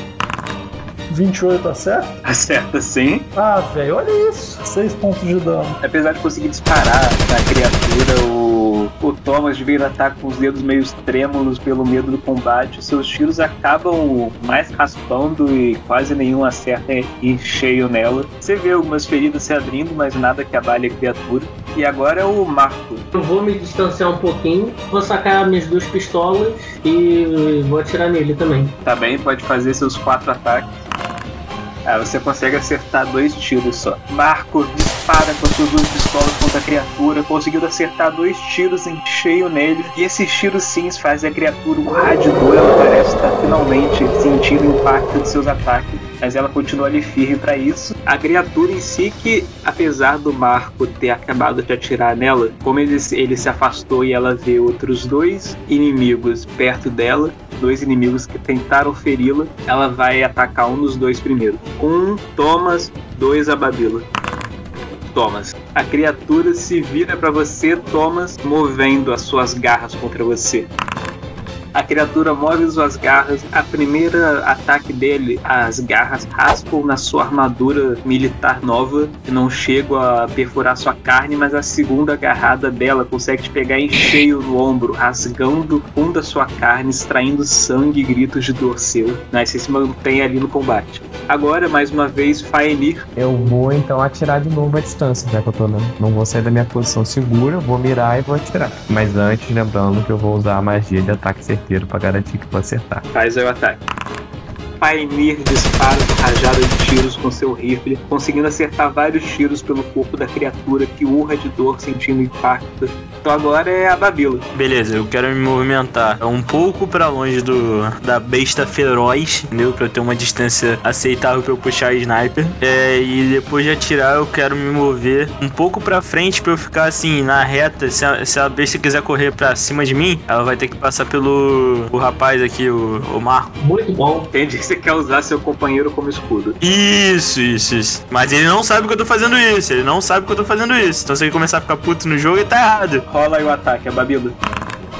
A Babila, você mira seu rifle na criatura e dispara. E o tiro, você vê ele raspando na orelha da criatura, cara. Você chega a conseguir arrancar um pedaço da orelha, mas, cara, foi por muito pouco que você não acertou um headshot nela. Vai, cacete. Mas depois de errar esse tiro, a Babila continua a se mover, ficando atrás do Marco, ainda na linha da criatura. E agora é o Thomas. Vou atacar ele de novo com o golpe certeiro. Rola o ataque.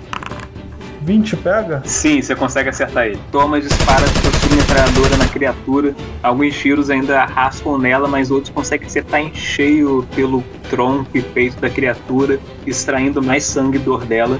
Mas ela ainda não parece estar tão perto de cair, não.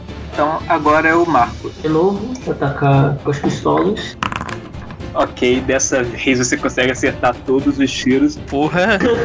Marco, você pega suas pistolas, disparando mais uma saraivada de tiros contra a criatura nela. E, cara, seus tiros todos acertam em cheio pelo peito da criatura. Você vê ela urrando de horror diante desses tiros certeiros, cara. Você vê o corpo ensanguentado dela, ela colocando uma das mãos no peito e arfando e cambaleando um pouco, tentando sustentar e aguentar a dor. Mas ela, cara, depois dessa série de tiros que você deu na criatura, do jeito que você feriu ela, ela ignora o Thomas e corre pra cima de você, Marco, tentando te morder.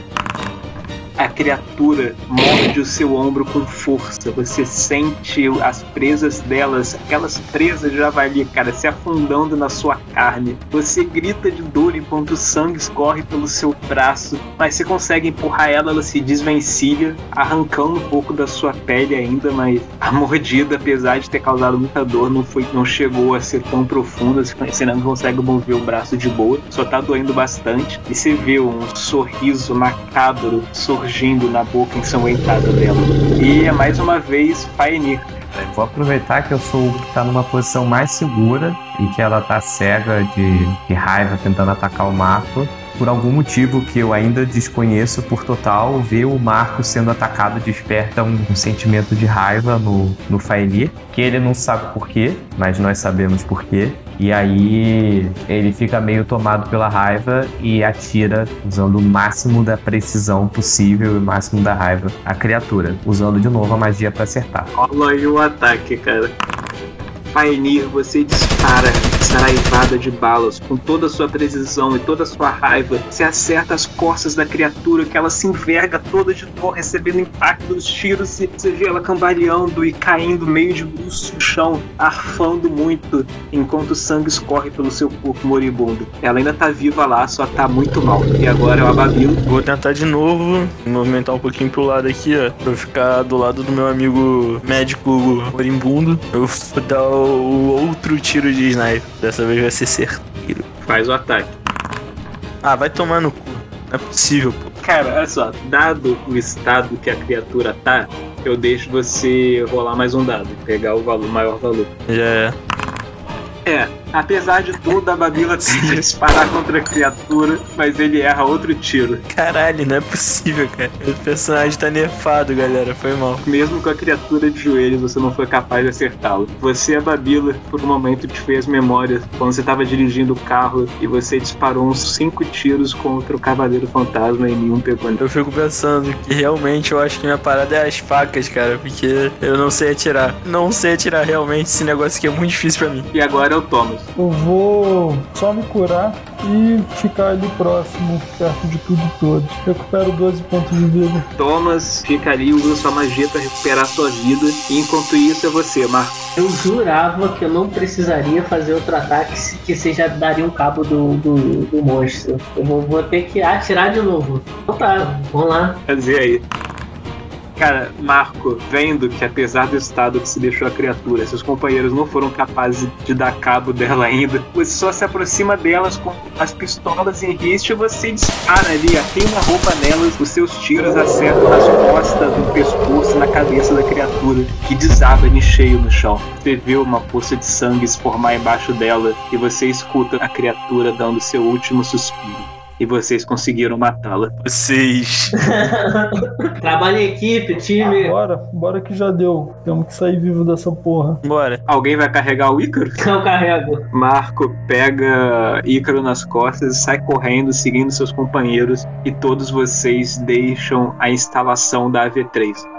E acabou assim? Acabou? Não, bem, vocês estão correndo lá, mas o prédio continua de pé. Ninguém explodiu? Não, é o detonador tá nas suas mãos, cara. Na minha? É algum de vocês, eu não sei de quem. Tá na minha, tá na minha. É, a gente tem um, um radinho com os caras lá pra avisar que já pode meter o pé. Tem, tem sim. Eu vou dar o rádio pro, pro, pra quem quer que esteja do outro lado dessa porra, imagino que é algum comandante ou algo assim. Falar. Missão dada, missão cumprida. Pode ser, salve chefia, missão dada, missão cumprida, pode meter o pé que a gente vai explodir essa porra. O cara responde no rádio: Nós já estamos recuando, pode explodir. Câmbio. Vou, vou lançar aquela do, do Coringa, explodir no hospital, apertar o botão e ficar apertando pra ver se vai mais rápido.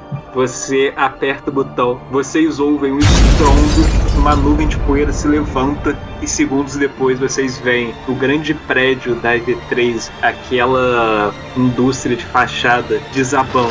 A fumaça e poeira levanta ainda mais, ela preenche todo o local que vocês estão, vocês começam a tossir, precisam tapar a boca, o nariz e os olhos, mas lentamente a fumaça vai abaixando e vocês só veem escombros onde antes era a instalação da EV3. Depois disso aqui, eu acho que eu nunca mais vou conseguir ficar feliz estourando um rojão. Pouco depois, vocês veem um Jeep se aproximando. Ele para perto de vocês e tem uma elfa dirigindo. Alguns soldados atrás, incluindo o Chile. Ele grita pra vocês: Muito bem, mas ainda temos trabalho a fazer. Nós precisamos ir logo. Subam, subam. Merda. Ainda tem trabalho a fazer. Pô, eu olho pra trás puto pra vocês. Que porra é essa? Isso não tava fazendo parte, não. Como assim? Ué, não era só explodir e a gente mete o pé? Não, cara, vocês têm que ir pra Machu Picchu agora, maluco. Essa foi só metade do plano ainda. Vocês têm que acabar com o ritual e com o portal deles lá. Ai, que pariu. Eu volto pra vocês e falo: Caraca, galera, eu acho que eu tomei uma porrada muito forte na cabeça. Tô esquecendo as coisas. Vou te contar que eu tava nessa primeira parte do plano só também. Eu não tinha pego o resto, não. Mas bora, bora, bora, bora. Verdade, verdade, quando o velhinho contou o plano, ninguém entendeu porra nenhuma. Essa foi a verdade. Caralho, moleque. Real, real. Quando eu vi o Chile, eu, eu nem questionei. Só me desliguei. Total obedeci, eu tenho total respeito pelo Chile, entrei no carro e nem questionei. Vocês sobem no Jeep e ele segue em direção ao acampamento de vocês e de lá vocês seguem para o aeroporto, onde um avião de carga fretado os aguarda. Tem que viajar ainda. Puta que pariu. Puta merda. Eu, eu não lido bem com viagem longa assim, não, mano. Eu começo a ficar enjoado. Em pouco tempo vocês chegam no aeroporto, adentram o avião, se instalam lá. Tá vocês cinco, o Ícaro ainda desmaiado, deitado no chão. Tem uns outros Eu já larguei de mão, tá? O Ítalo pra mim morreu, a gente só tá carregando um corpo. Eu só tô fingindo demência porque eu acho que, pô, vocês também devem estar pensando o mesmo, entendeu? Tem os outros guerrilheiros com vocês lá e também o Carlos Chile Tiro de Ferro. Logo o avião da partida ele avança e alça voo e vocês estão voando em direção a Machu Picchu. Durante a viagem os seus ferimentos são tratados e vocês aproveitam o tempo para descansar. Champanhezinho não tem, não?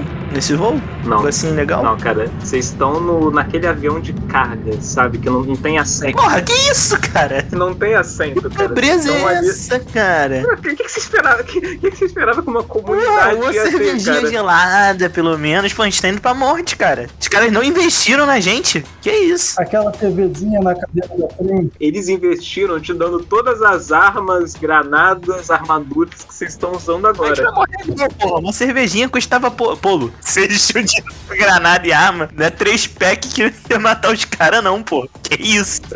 Três packs de cerveja não ia matar ninguém. Então, assim, assim, tem lá, tem alguma comida, barra de cereais, água e tal, ra- ração que vocês podem. Pô, tá brincando, né? Eles não deram álcool pra pessoas que estão indo morrer. E olha só, fa- faz uma coisa, faz um teste de carisma, Babila. Yes! Você, cara, você tá falando lá com eles, um dos soldados Fala, meu parceiro. tira da cintura, puxa um cantil daqueles cantil de metal e entrega pra você. Pô, eu não fico tão feliz não porque eu tinha igualzinho no bolso. Por que, que você tá reclamando então, caramba? É porque eu quero pra minha galera, pô. Eu sou um cara que pensa nos outros. É só você dividir o seu com eles. Ah, nem fudendo, eu vou dividir o do cara. Peguei, peguei e entreguei logo pro Mar Novo, tá ligado? Aí, Meu querido, tu bebeu pouco nessa vida. Toma isso aí. Pra mim, É, mesmo sendo universitário, você bebeu pouco, pô. Porque todo mundo já passou nessa fase. você não sabe como é que foi a minha fase, como está sendo a minha fase. Então vamos terminar essa fase junto, vai, cara. Luiz, olhando pro. Mano, tem um elfo, mano. Tem um elfo aqui, velho. É, eu tô animadão, porque eu não tenho essas tecnologias. Então, pra mim, vocês estão achando que é um avião meio caindo aos pedaços. Pra mim, é só um avião. É um negócio que voa, sem magia. É simplesmente um avião. Apenas Eu um tô- avião. É, eu tô fascinado. É, mas eu tô fascinado. Porque, tipo, caralho, é um avião, irmão. Eu tô voando. Tá Ligado? Tipo, porra, eu tô animadão. Eu tô olhando pela janela assim, tipo, caralho. Não, não tem janela, cara. Porra, ih, caraca, aí, né, o mestre, o mestre Porra, deixando a gente depressivo, no, só em um voo, em um voo, depressão. É tipo um avião de carga, cara. Pô, mas avião de carga tem janela. Os caras não olham É, pra fora, cara. não, cara? Que isso? Pô, cara, peraí, vocês estão na área, na área onde seria a carga, cara. A carga ela não olha. Por quê? Por que, que a gente não tá no, na Caraca, parte ele onde seria na pessoas? Ah, não, irmão. Na moral, na moral. Aí não dá. Que isso, cara? Eles tacaram a gente, porra. Já, já tô ficando bolado. Vou chamar a comissária de bordo. Cara, vocês nunca viram em filme esse tipo de avião, os soldados dentro de um avião, dessa, de uma área dessa no avião, cara? Tô ligado que ele tá falando. Avião de guerra realmente não tem janela. Olha só, eu, eu sou um universitário, eu nunca entrei num avião desse, pra mim é uma experiência horrível, eu não quero estar num lugar desse nunca mais na minha vida. Inclusive, eu, eu quero olhar pros dois outros mais velhos, o Ababila não, porque ele parece um sujeito vivido. Sim. Mas entre o. O Ícaro, foda-se, né? Eu, eu acho que ele deve ter dormido a vida dele inteira. Mas entre o Marco e o Painir,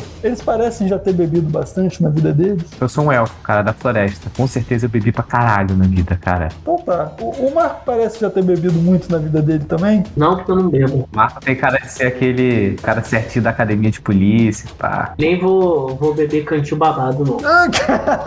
Ele meteu essa mesmo. Eu, eu rio, eu fico rindo no meu canto. Vocês estão voando lá, vocês aproveitam o tempo também para repassar seus planos de ataque, conferirem o equipamento, limparem as armas, e o voo vai seguindo por umas 12 horas. Vocês não fazem ideia de como é que tá o tempo lá. Vocês estão numa tensão muito grande, imagi- imaginando chegar na última batalha, sabendo que vocês vão ter que lidar com a principal tropa da EV3. Até que uma hora o Carlos se aproxima de vocês. Ainda temos uma coisa para decidir, rapazes. É importante que o- a AV3 não perceba a nossa chegada. Então nós podemos pousar numa área mais afastada e vocês seguem escondidos até chegar à área do ritual para poder pegá-lo de surpresa. Ou então nós podemos passar por cima e vocês pulam direto em cima dele. Tá de sacanagem, né? Eu gosto dessa opção. Não, você tá de sacanagem. Eu vou dessa opção. Eu tô bêbado já. Eu tô votando bêbado. E é isso. Vambora. É isso aí. E eu ainda, eu ainda levanto a mão do, do desmaiado. Eu falo dois votos contra. Vocês querem pular lá mesmo? É isso, porra. O jovem não ficou nem um pouco bêbado. Que isso? Não, é porque já passou a bebida, agora eu tô só a bad trip aqui, velho. A gente vai ser. Os caras vão atirar na gente no ar, a gente já vai cair fedendo se a gente descer de paraquedas lá, pô. Lá também, foda-se. Nesse momento o Ícaro acorda, vocês percebem que o Ícaro acordou. Com uma balançando a mão dele, pô. Tá perto do seu rosto? Eu não faria isso comigo. Se fosse você e você me conhece dentro do jogo, mas quer mesmo fazer isso? Quero. Tá perto do seu rosto? Tá, cara, pode estar. Então eu dou um tapa na cara. Falo, caralho, o que que aconteceu aqui? Eu nem sinto que eu tô bêbado e, e sigo, e sigo falando que. Já botando o paraquedas. É pra gente pular? Isso! Eu grito isso, isso, isso. Não é como se fosse a única opção. Tem paraquedas pra mim ou eu pulo nas tuas costas e a gente vai? Não, ele tem, eles têm paraquedas pra todo mundo. Ah, então vamos. Eu vou, vou respeitar a maioria aí, mas eu acho que isso é uma péssima ideia. Viva a democracia. Muito bem, então. O Carlos entrega um paraquedas pra cada um de vocês e fala pra vocês se prepararem. Vocês já estão lá em posição, vestindo paraquedas, segurando suas armas e o portão do avião, a rampa dele começa a baixar. E vocês veem o céu escuro lá fora. Vocês caminham até a borda do avião, tomando suas posições. Vocês só veem um breu lá fora. Mas então vocês começam a perceber uma luz vindo lá de baixo, conforme vocês se aproximam da área do ritual. Então vocês escutam a voz do Carlos. Agora, pulem! Ó céus, pula. Primeiro pular. Aí a adrenalina já subiu, né? Não tem como tá mais bêbado. Todo mundo pulou? Claro. Vocês correm pulando, vocês se veem em queda livre lá embaixo. Vocês veem as luzes iluminando a cidade, as ruínas da cidade que é Machu Picchu. Vocês enxergam uma grande fonte de luz cercada por soldados. Enquanto vocês estão em quedas, vocês veem algum tipo de maquinário lá embaixo. Vocês veem figuras vestindo hobbies pretos em volta desse maquinário, entoando alguma coisa, e uma esfera de energia azul tomando forma em frente a ele. Vocês conseguem enxergar vários soldados em círculos ao redor, todos eles entoando um coro, como se fosse um ritual mesmo. Vocês ainda enxergam três daquelas figuras de preto, de roupas de couro e fios e engrenagens que eram os cientistas daquelas instalações. Vocês enxergam três figuras dessas e algumas figuras demoníacas também na coleira, guiadas por alguns dos soldados. E a gente vai cair em cima deles, é isso? E então vocês todos puxam a corda e o paraquedas se abrem. E vocês estão se aproximando com as armas em punho. Não teve nenhuma jogadinha pra saber se a gente ia se fuder ou não, gostei. É, porque a gente já vai se fuder. Agora a questão é: vocês estão caindo bem em cima deles, dado o estado de distração de todo mundo, eles não estão reparando em vocês ainda. E vocês estão ainda, tipo, protegidos pelo escuro da noite, descendo de paraquedas com as armas em punho. E vocês podem ser os primeiros a atacar ainda. Só que aí vocês podem escolher: vocês podem já chegar atirando em pleno voo, ou esperar descer ali no meio deles. Vamos geral atacar a granada. Já solta a granada depois de, de coisar o paraquedas e desce tirando. Todo mundo vai jogar suas granadas lá então? Sim. Tá, tem uns 20 soldados lá embaixo. E o dano que vocês causarem com as granadas vai ser a quantidade de soldados que vocês vão conseguir matar lá logo de cara. Então todo mundo já joga, pode jogar aí o dano das granadas. Thomas já conseguiu 15 de dano com a dele, Pedro 13 e já acabaram todos os exércitos. Cara, vocês estão descendo, conforme vocês se aproximam de paraquedas, vocês pegam suas granadas e começam a arremessar elas por entre os soldados. Pegam de surpresa, eles não têm nem tempo de reação, as granadas explodem e vocês veem todos aqueles soldados que estavam em volta entoando o cântico junto dos cultistas sendo destroçados pelas explosões. E meio a isso você vê o caos surgindo, as criaturas demoníacas soltando e correndo de um lado pro outro, grunhindo, tentando encontrar o atacante. Vocês estão caindo, estão descendo de paraquedas ainda, já botando as armas em punhos, preparados para atirar nos sobreviventes. E vocês veem os cientistas, aquelas criaturas meio mecânicas, ou encarando vocês, andando um pouco, levantando seus rifles e disparando contra vocês. Primeiro no Faini, errou. Agora no Marco, errou também. Agora no Ícaro. No Ícaro acertou. Aí vocês querem me fuder, né? Ícaro, você vai levar 10 de dano. Puta merda. Faz uma jogada de proteção de constituição.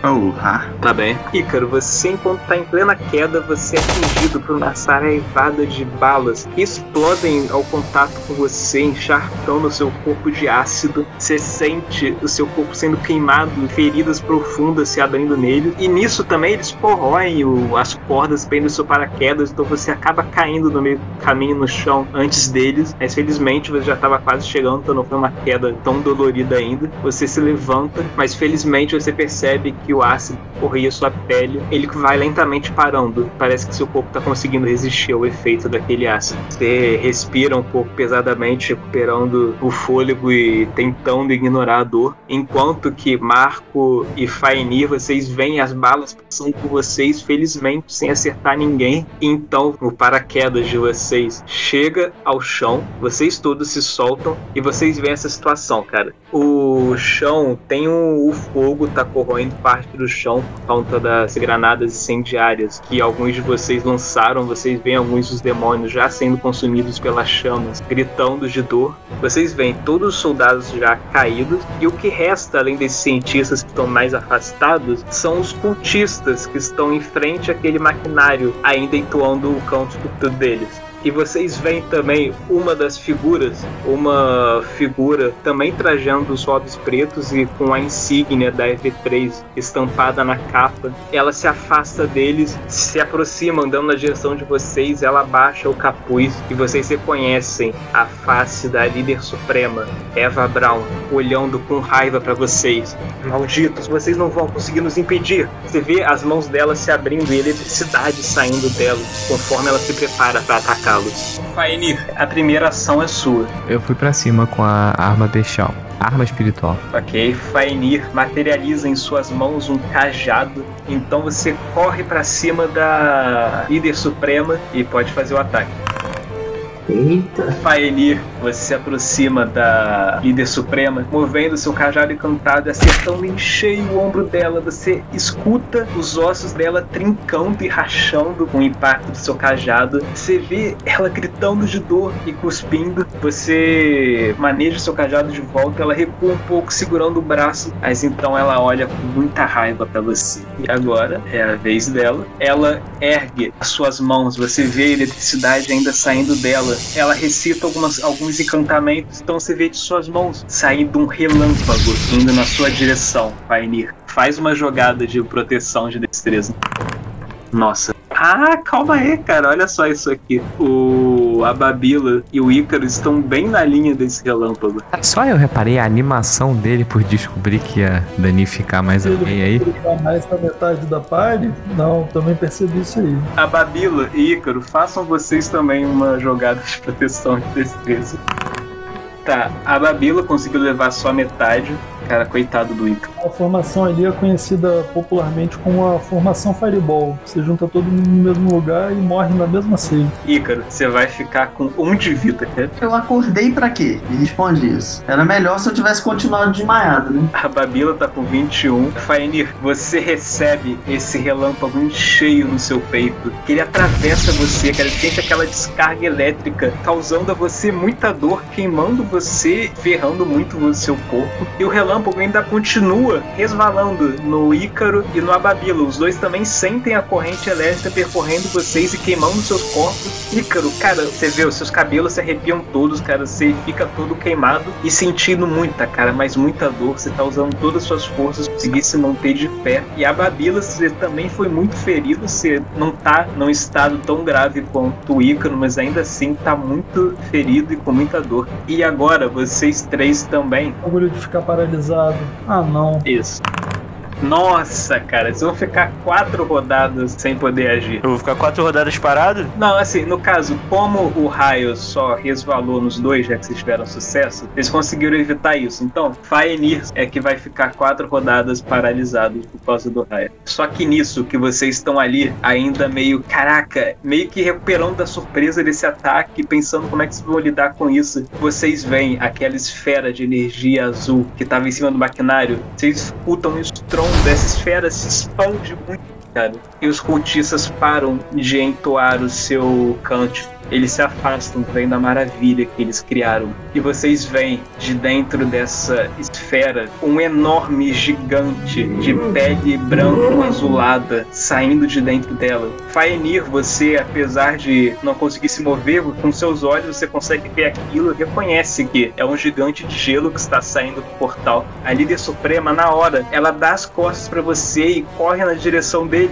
entoando suas magias, você vê um raio saindo de suas mãos e acertando a cabeça do gigante. Você vê o gigante, ele colocando as mãos na cabeça e soltando um urro, enquanto ela fica com as mãos mexendo nesse raio, ligando ela na cabeça do gigante. Como vocês veem que provavelmente ela deve estar usando o seu poder mental para controlar ele, mas sim, ela deu as costas para vocês completamente, focando nessa nova tarefa. Metralhar essa filha da puta. Cara, eu tô tranquilo porque o apoio aéreo com certeza vai dar conta desse gigante. Então eu tô super tranquilo. Pô, isso aí é inocência, né? O áudio da inocência. Eu tô acenando pra Babila colar em mim. Colei, colei no, no meu amigo universitário, mas já com a sniper mirada nas costas da filha da puta. Eu vou dar um tiro nas costas dela, só que eu quero dar um deitado no chão, tá ligado? Pra dar mais apoio. Pode fazer o ataque, a Babila. A Babila, você se abaixa ali, mirando nas costas da líder suprema. Você dispara o seu tiro que acerta em cheio no ombro dela, cara. Na hora você vê ela soltando um grito e ela perde a concentração por um momento que as mãos delas, tipo, ela solta o raio que ela tava lançando, ela leva a mão ao ferimento. Você vê aquela corrente de energia que ligava ela e o gigante sumindo. O gigante solta a mão então. Você vê ele gruindo de raiva e ele move a mão contra a Eva. Ela levanta o olhar na hora surpresa, tentando se proteger, mas ela é atingida em cheio pela mão do gigante e é esmagada contra o chão. Ah, tá. Então eu que matei, né? Foi essa skill. Então vocês ouvem um rugido enorme e vocês veem o gigante se virando, vocês veem a, a expressão de terror surgindo no rosto do gigante. Então uma rajada de chamas Não, fudendo. é cuspida de dentro do portal, atingindo em cheio o gigante que é completamente incinerado por ela. Vocês veem o corpo em chamas, os gigantes debatendo e começando a correr, pisoteando alguns demônios e soldados que ainda recejavam pelo chão no caminho. Então vocês veem uma nova criatura sair de dentro do portal. Caraca! Uma criatura imensa, reptiliana, Caralho. com um par enorme de asas, uma pele escamosa, negra, meio arroxeada. E vocês, que já consumiram tanto material de fantasia, reconhecem um enorme dragão saindo do portal e rugindo para vocês. Caralho. Saiu um dragão do portão, é isso mesmo? Sai um dragão do portal, isso aí. Um dragão e tem o gigante. É isso? Não, o gigante saiu correndo em chamas, cara. O gigante morreu. É, cara, Gente, é muito plot twist pra uma história só. Jurassic Park, apareceu um dinossauro pra assustar a gente, apareceu um dinossauro maior pra comer ele e assustar a gente mais ainda. Caraca! Vocês veem o dragão, ele cuspindo fogo pelo campo que vocês estão, incinerando todos os cultistas restantes. Nisso, vocês veem aqueles três cientistas balançando a cabeça, olhando para aquilo. Vocês já conseguem escutar um deles murmurando Decepcionante. Vocês veem eles se afastando de vocês. Um deles pega alguma esfera ou uma granada do bolso e joga no chão. Você vê uma espécie de portal se abrindo. Eles passam por ele e vocês ficam aí sozinhos no acampamento, em meio a uma quantidade enorme de mortos e esse dragão que finalmente vira atenção para vocês, os únicos sobreviventes nesse campo de batalha. Quando você falou esfera, eu achei que ele ia puxar uma Pokébola, mano. Já tava assustado. Agora eu tomo. Vou começar meu turno falando. Galerinha, fica a dica que se amontoar para lutar contra mago é ruim, contra dragão é 10 vezes pior. Eu vou dar um tapa nas costas do, do Ababilo e relar ele. E eu vou meter o pé. O Thomas coloca suas mãos sobre o Ababila e você sente a descarga elétrica saindo das mãos dele e percorrendo seu corpo, fazendo algumas de suas feridas se regenerarem. De novo, não! E você sente a sua dor se aliviando e você se curando um pouco. Eu vou andar nove passos pra longe dessa galera aí, só que eu não vou andar na diagonal não, que é pra ficar mais fácil de me alcançar. Ó, se alguém precisar de cura, vai ter que chegar perto de mim. Eu não vou ficar amontoado pra tomar bafo de dragão. E eu já vou preparar a submetralhadora pra fazer chover fogo nesse monstro. Thomas sai correndo o máximo que ele pode, tentando se afastar do dragão depois que ele curou o Ababila. E agora é o Marco. Eu fico impressionado com a coragem do elfo que fica de cara com o dragão. Realmente é um elfo selvagem. É um elfo, como é? Bruto e selvagem. Não tá paralisado. Eu ia até perguntar isso, eu ainda tô paralisado, é sério? Ainda tá, por quatro turnos, cara. Meu Deus, eu vou virar comida de dragão.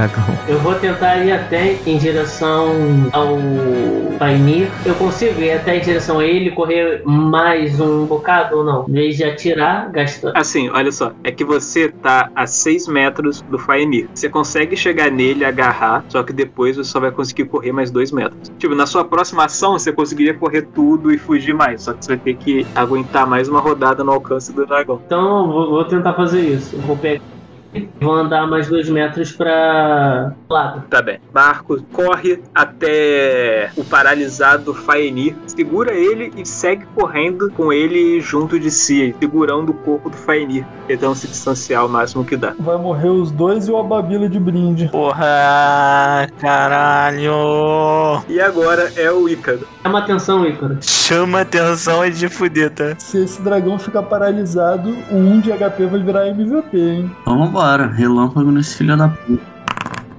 O dragão ele não vai levar seu raio em cheio e ele não vai ficar paralisado pelo mesmo motivo que o Ababila e o Ícaro não ficaram paralisados também. Ícaro, você recita seus encantamentos e dispara um relâmpago também contra o dragão, acertando. Só que ele, tipo, ele consegue dar uma mexida na hora e o seu relâmpago acerta o ombro dele. Você vê a eletricidade percorrendo o corpo, ele grunhe um pouco, mas ele continua ele ainda de pé. Você não conseguiu queimar muito ele e ele tá se mexendo normalmente. Você não conseguiu paralisar ele. Deixa eu andar, me afastar desse maluco. Alguém tem cura? Eu tenho, mas se afasta, não vem pra perto não. Me cura aí, pelo amor de Deus. Não, ai, afasta, não se aproxima. A gente traz um belo de um prato cheio, né, pra esse dragão. Cara, o dragão vai ter turno antes de mim, o dragão vai fritar todo mundo. E agora é o dragão. O dragão, ele ruge pra vocês. Ele vê três inimigos na sua linha. E ele não pensa duas vezes. Ele só cospe rajada de fogo na direção de Faelir, Marco e Ababila. Podem fazer uma jogada de proteção de destreza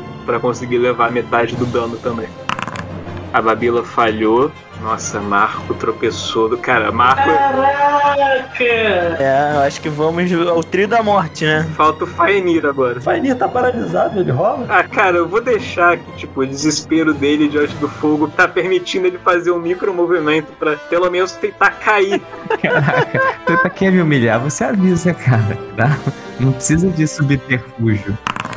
Caraca, o paralisado foi o único conseguiu. Precisa de cair o cu da bunda. A Babila levou 17 de dano. Marco também levou 17 de dano. E o Faenir levou 8 de dano. Cara, vocês tentam correr dessa rajada de fogo, mas não há tempo. Vocês são envolvados por é, aquela rajada de fogo. O Marco ainda tropeça na hora, jogando o corpo do Faenir longe. E o Faenir acaba recebendo só metade da rajada de fogo, porque ele tá cordopeando no chão, paralisado. Foi isso é brincadeira. Mas consegue evitar um pouco do fogo. Ele ganha algumas queimaduras também, mas não tantas quanto vocês dois foram completamente engolfados pelas chamas. O Marco agora ele não tem nem sobrancelha, nem barba, nem cabelo, cara. É impossível ele ter isso. Vocês se batem todos, apagando o fogo. Vocês estão ali arfando, gritando de dor. A Babila, você vê que não resta mais sobrancelhas no Marco. Nem cabelo nenhum no corpo, nenhum, nenhum, nenhum. Não, não, não, não. Não, não, Não. se tu tirou um, Eduardo! Não, não.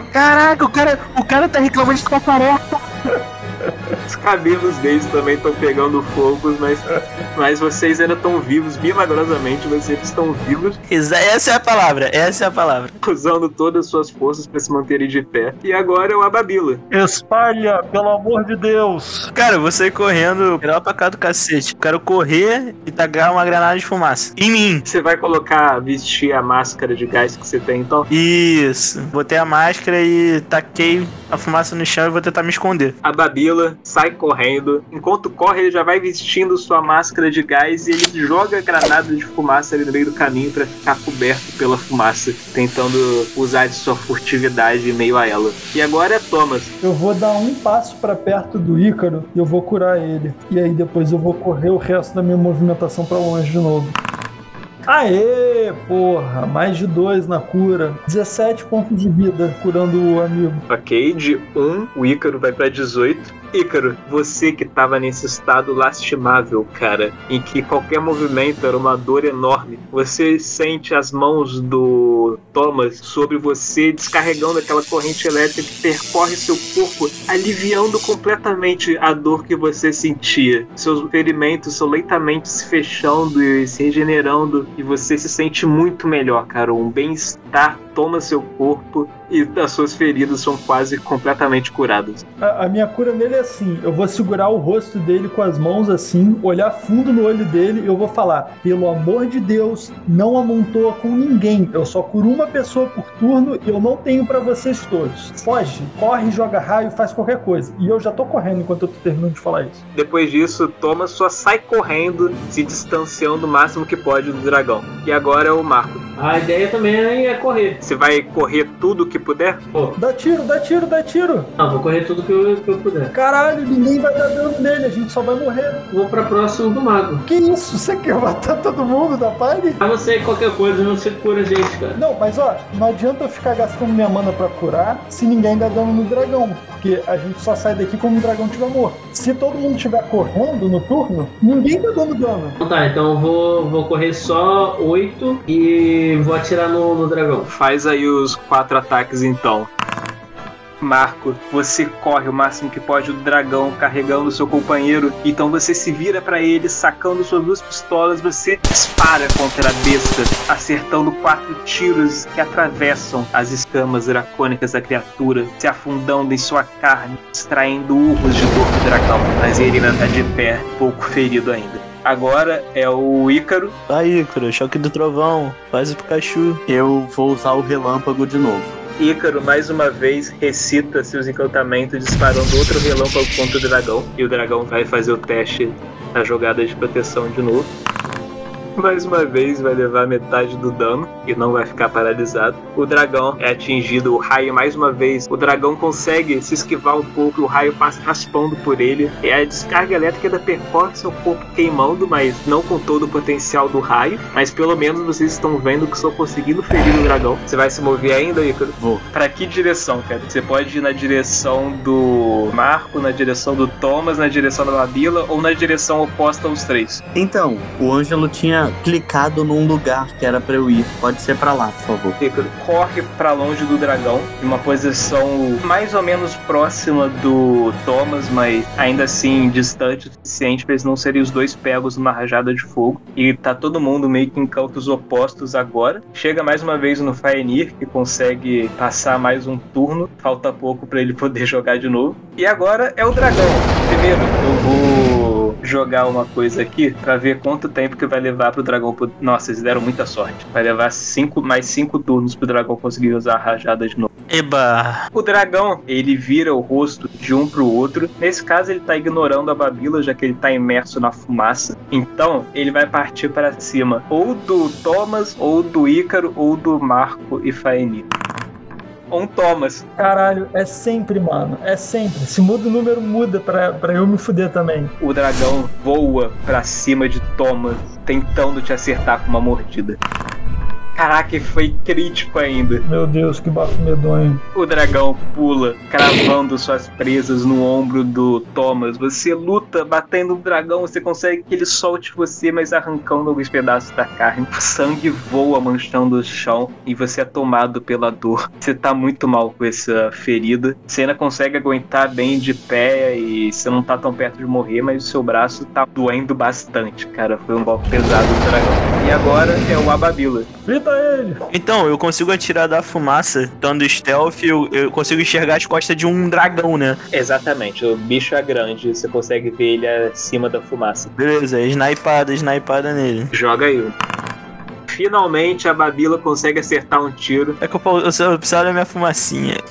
35 de dano no total. Essa foi boa. E com isso já vou me esconder em outro lugar, depois do tiro. Cara, a Babila, você aproveita sua furtividade em meio às fumaças. Você esteve esse tempo todo observando o dragão e você consegue perceber algumas falhas em suas escamas. E você, com seu rifle sniper, aproveita da distração do dragão enquanto ele ataca seu companheiro. E calmamente você mira em suas costas, disparando contra ele e conseguindo atingir bem uma dessas falhas. E a sua bala atravessa carne. E você, Thomas, que estava na frente dele, de repente você vê um buraco explodindo em seu peito enquanto que a bala atravessa ele, saindo pelo outro lado do dragão. Você vê sangue fluindo por essa ferida e o dragão urra de dor, balançando o de um lado pro outro. Foi você, a Babila, conseguiu atingir um tiro muito bem dado no dragão, arrancando muita dor e sangue e deixando ele muito ferido. Por maior e forte que seja essa besta, você conseguiu pegar bem no ponto certo.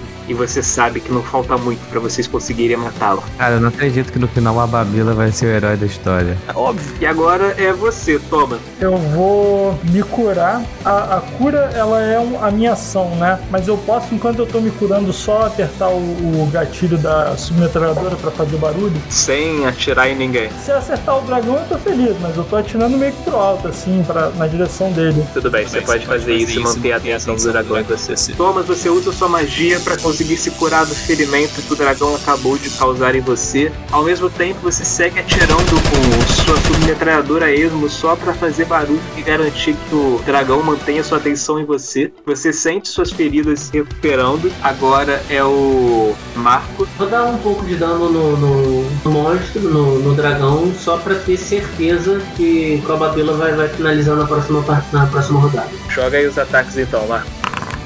Marco, mais uma vez você vê o estado que o dragão tá e você descarrega suas pistolas contra ele de novo, acertando três tiros que atravessam as escamas do dragão, adicionando mais ferimentos a seu corpo. E o dragão urra de dor, ele grita, se balançando todos. Vocês veem as suas escamas negras e roxas manchadas pelo seu próprio sangue, enquanto a criatura se aproxima da morte. E agora é o Ícaro. Último choque do trovão, vai. É, Ícaro carrega mais uma vez seus encantos de eletricidade, disparando um novo raio contra o dragão. Vê aí o dano que ele vai fazer uma jogada de proteção. Ah lá. Pela primeira vez o dragão falhou. Cara, o dragão, no estado ferido que o dragão tá, ele não consegue ter os mesmos reflexos de antes e se esquivar de seu ataque. Então o relâmpago atinge em cheio o peito do dragão. Vocês veem a eletricidade percorrendo todo o seu corpo e queimando suas escamas. Enquanto o dragão urra de dor, você vê os espados do dragão enquanto seu corpo é danificado pelo relâmpago. Você vê novas feridas se abrindo, mais sangue saindo dos tiros que o dragão já tinha levado. O dragão urra, vocês veem cuspindo fogo pro alto. E as chamas que o dragão solta lentamente vão sumindo. Os espasmos do dragão param, assim como os relâmpagos somem. E o dragão desaba no chão, sem vida. Porra, agora sim, caralho. Eu que ia morrer. Ah, foi até fácil. Um silêncio se instaura no campo de batalha. Conforme vocês retomam o fôlego, a fumaça vai lentamente dissipando e vocês todos conseguem ver um ao outro os estados que vocês estão. Vocês veem o acampamento. O fogo ele já se apagou, então você só vê os corpos dos cultistas, dos soldados, dos monstros, todos eles caídos. Não há mais vida nesse lugar, além de vocês cinco.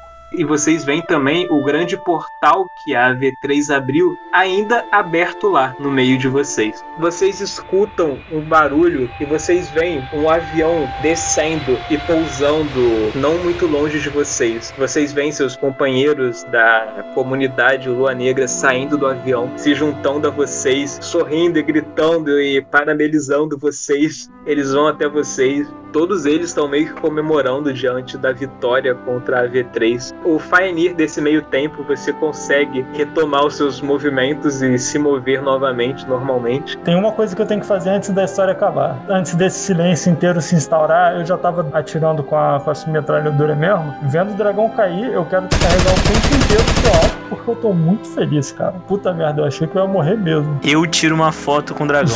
e eu ainda chamo a galera, reúne aqui, reúne aqui. Selfie abaixado do lado da cabeça do dragão. Reunir geral com o dragão. Eu, a- eu com a máscara, moleque. Ah, levantada na cabeça, assim, sabe? Tipo um boné. Eu tô meio confuso porque eu tava paralisado, eu não tenho muita noção do que, que tava acontecendo. Eu só lembro do dragão. O elfo durinho do meu lado, E de velho. repente o dragão e de repente ele tava morto. Mas eu dou um abraço forte no Marco, porque eu lembro, eu lembro que ele me salvou ali. Nesse meio tempo, vocês veem os elfos olhando de forma estranha para o portal e você, Faenir, acompanha o olhar deles. E você sabe que, por um lado, vocês precisam destruir esse portal, só que ele também é provavelmente a sua única passagem de volta para casa. Você me pegou de surpresa nesse momento, hein? Eu não estava preparado pra tomar essa decisão. Ah, pô. Não, não, não estava preparado pra tomar essa Eu, decisão. eu, eu, eu, pô, posso, posso conversar com o elfo? Pode? Ô, elfo, diga. É, aquilo ali, pelo, pelo que eu senti aqui, eu acho que eu tô caminho de volta pra casa. Eu senti aqui me, me veio a mente aqui, entendeu? Mas, ó, você seria muito bem-vindo lá na minha gloriosa toca,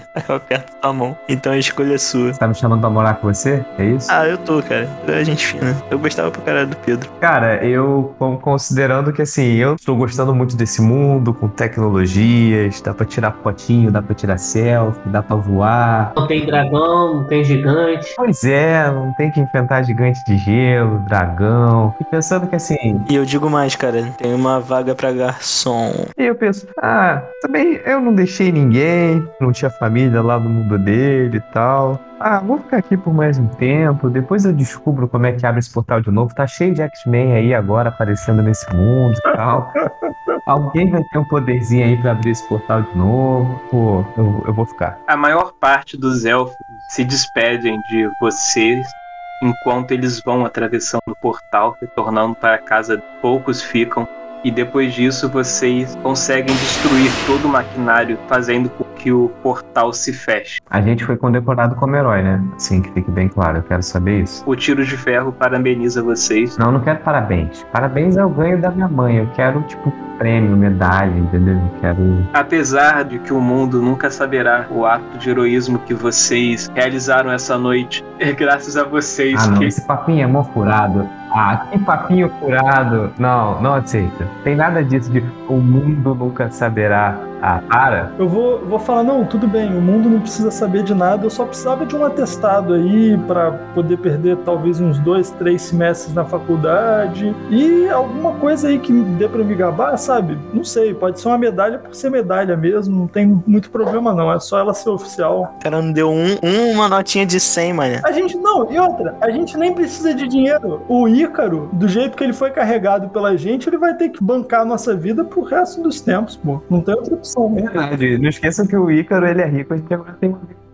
Depois disso, o Tiro de Ferro, ele cuida lá dos corpos dos soldados e dos monstros e de todas as evidências e coisas da V3 que estavam por ali. E vocês são levados de avião de volta para o Brasil. Vocês retornam à comunidade Lua Negra, onde vocês ficam por um tempo. Quando vocês se recuperam e se reorganizam, nesse meio tempo, o Tiro de Ferro presenteia cada um de vocês com um colar com uma presa do dragão, como se fosse uma lembrança e um agradecimento pelo trabalho que vocês realizaram. Tá pra vender, será? Depois disso, vocês retornam para Niterói. Vocês comparecem ao funeral do Pedro, pois eventualmente a morte dele se torna pública e o funeral foi providenciado. Então vocês cinco estão lá junto familiares e amigos dele. E após esse dia, vocês acabam se separando. Não, se separando, não, calma aí. Eu e meu amigo Elfo, a gente tá junto, pô. Ele virou garçom lá comigo. Nesse meio tempo, Elfo, o Ababila tinha oferecido pra você morar com ele. Aí você descobre que a casa dele era na verdade um depósito que foi transformado em um quarto nos fundos de um bar. Cara, pra mim tudo é novidade. Pra mim tudo é irado, cara. Tem pouco mais de um mês em que cinco indivíduos que não tinham nada em comum acabaram sendo obrigados a se juntar uma causa. E por mais que tenha sido breve o tempo que vocês conviveram, vocês passaram por coisas que pessoas comuns não passam em uma vida inteira. E vocês sentem esse laço que se formou entre vocês, mas cada um tem sua própria vida. O que leva vocês a se separarem depois disso. Vocês ainda são despertos, seres com magia em vocês, então, por mais que vocês estejam voltando às suas vidas, que o Thomas volte à sua faculdade, o Marcos ao seu trabalho de investigador, Ícaro para sua mansão e o trabalho na universidade, e a Babila volte para o bar junto de seu amigo Faenir, que vai morar com ele. Vocês sabem agora que existem muito mais no mundo do que essa vida simples que vocês levam. Existe todo esse universo sobrenatural e quem sabe quando esse universo baterá a porta de vocês outra vez. Mas no momento vocês conseguem finalmente ter paz.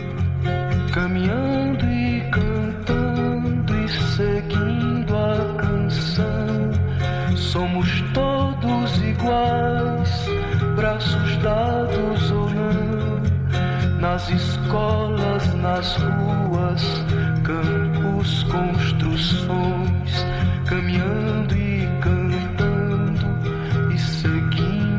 canção.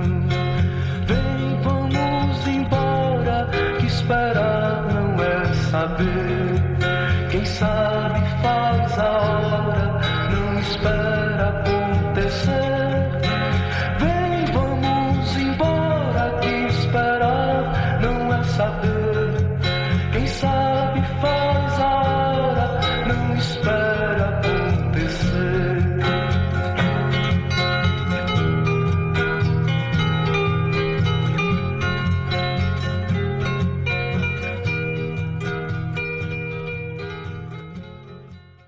Essa é uma produção da Taberna de Contos.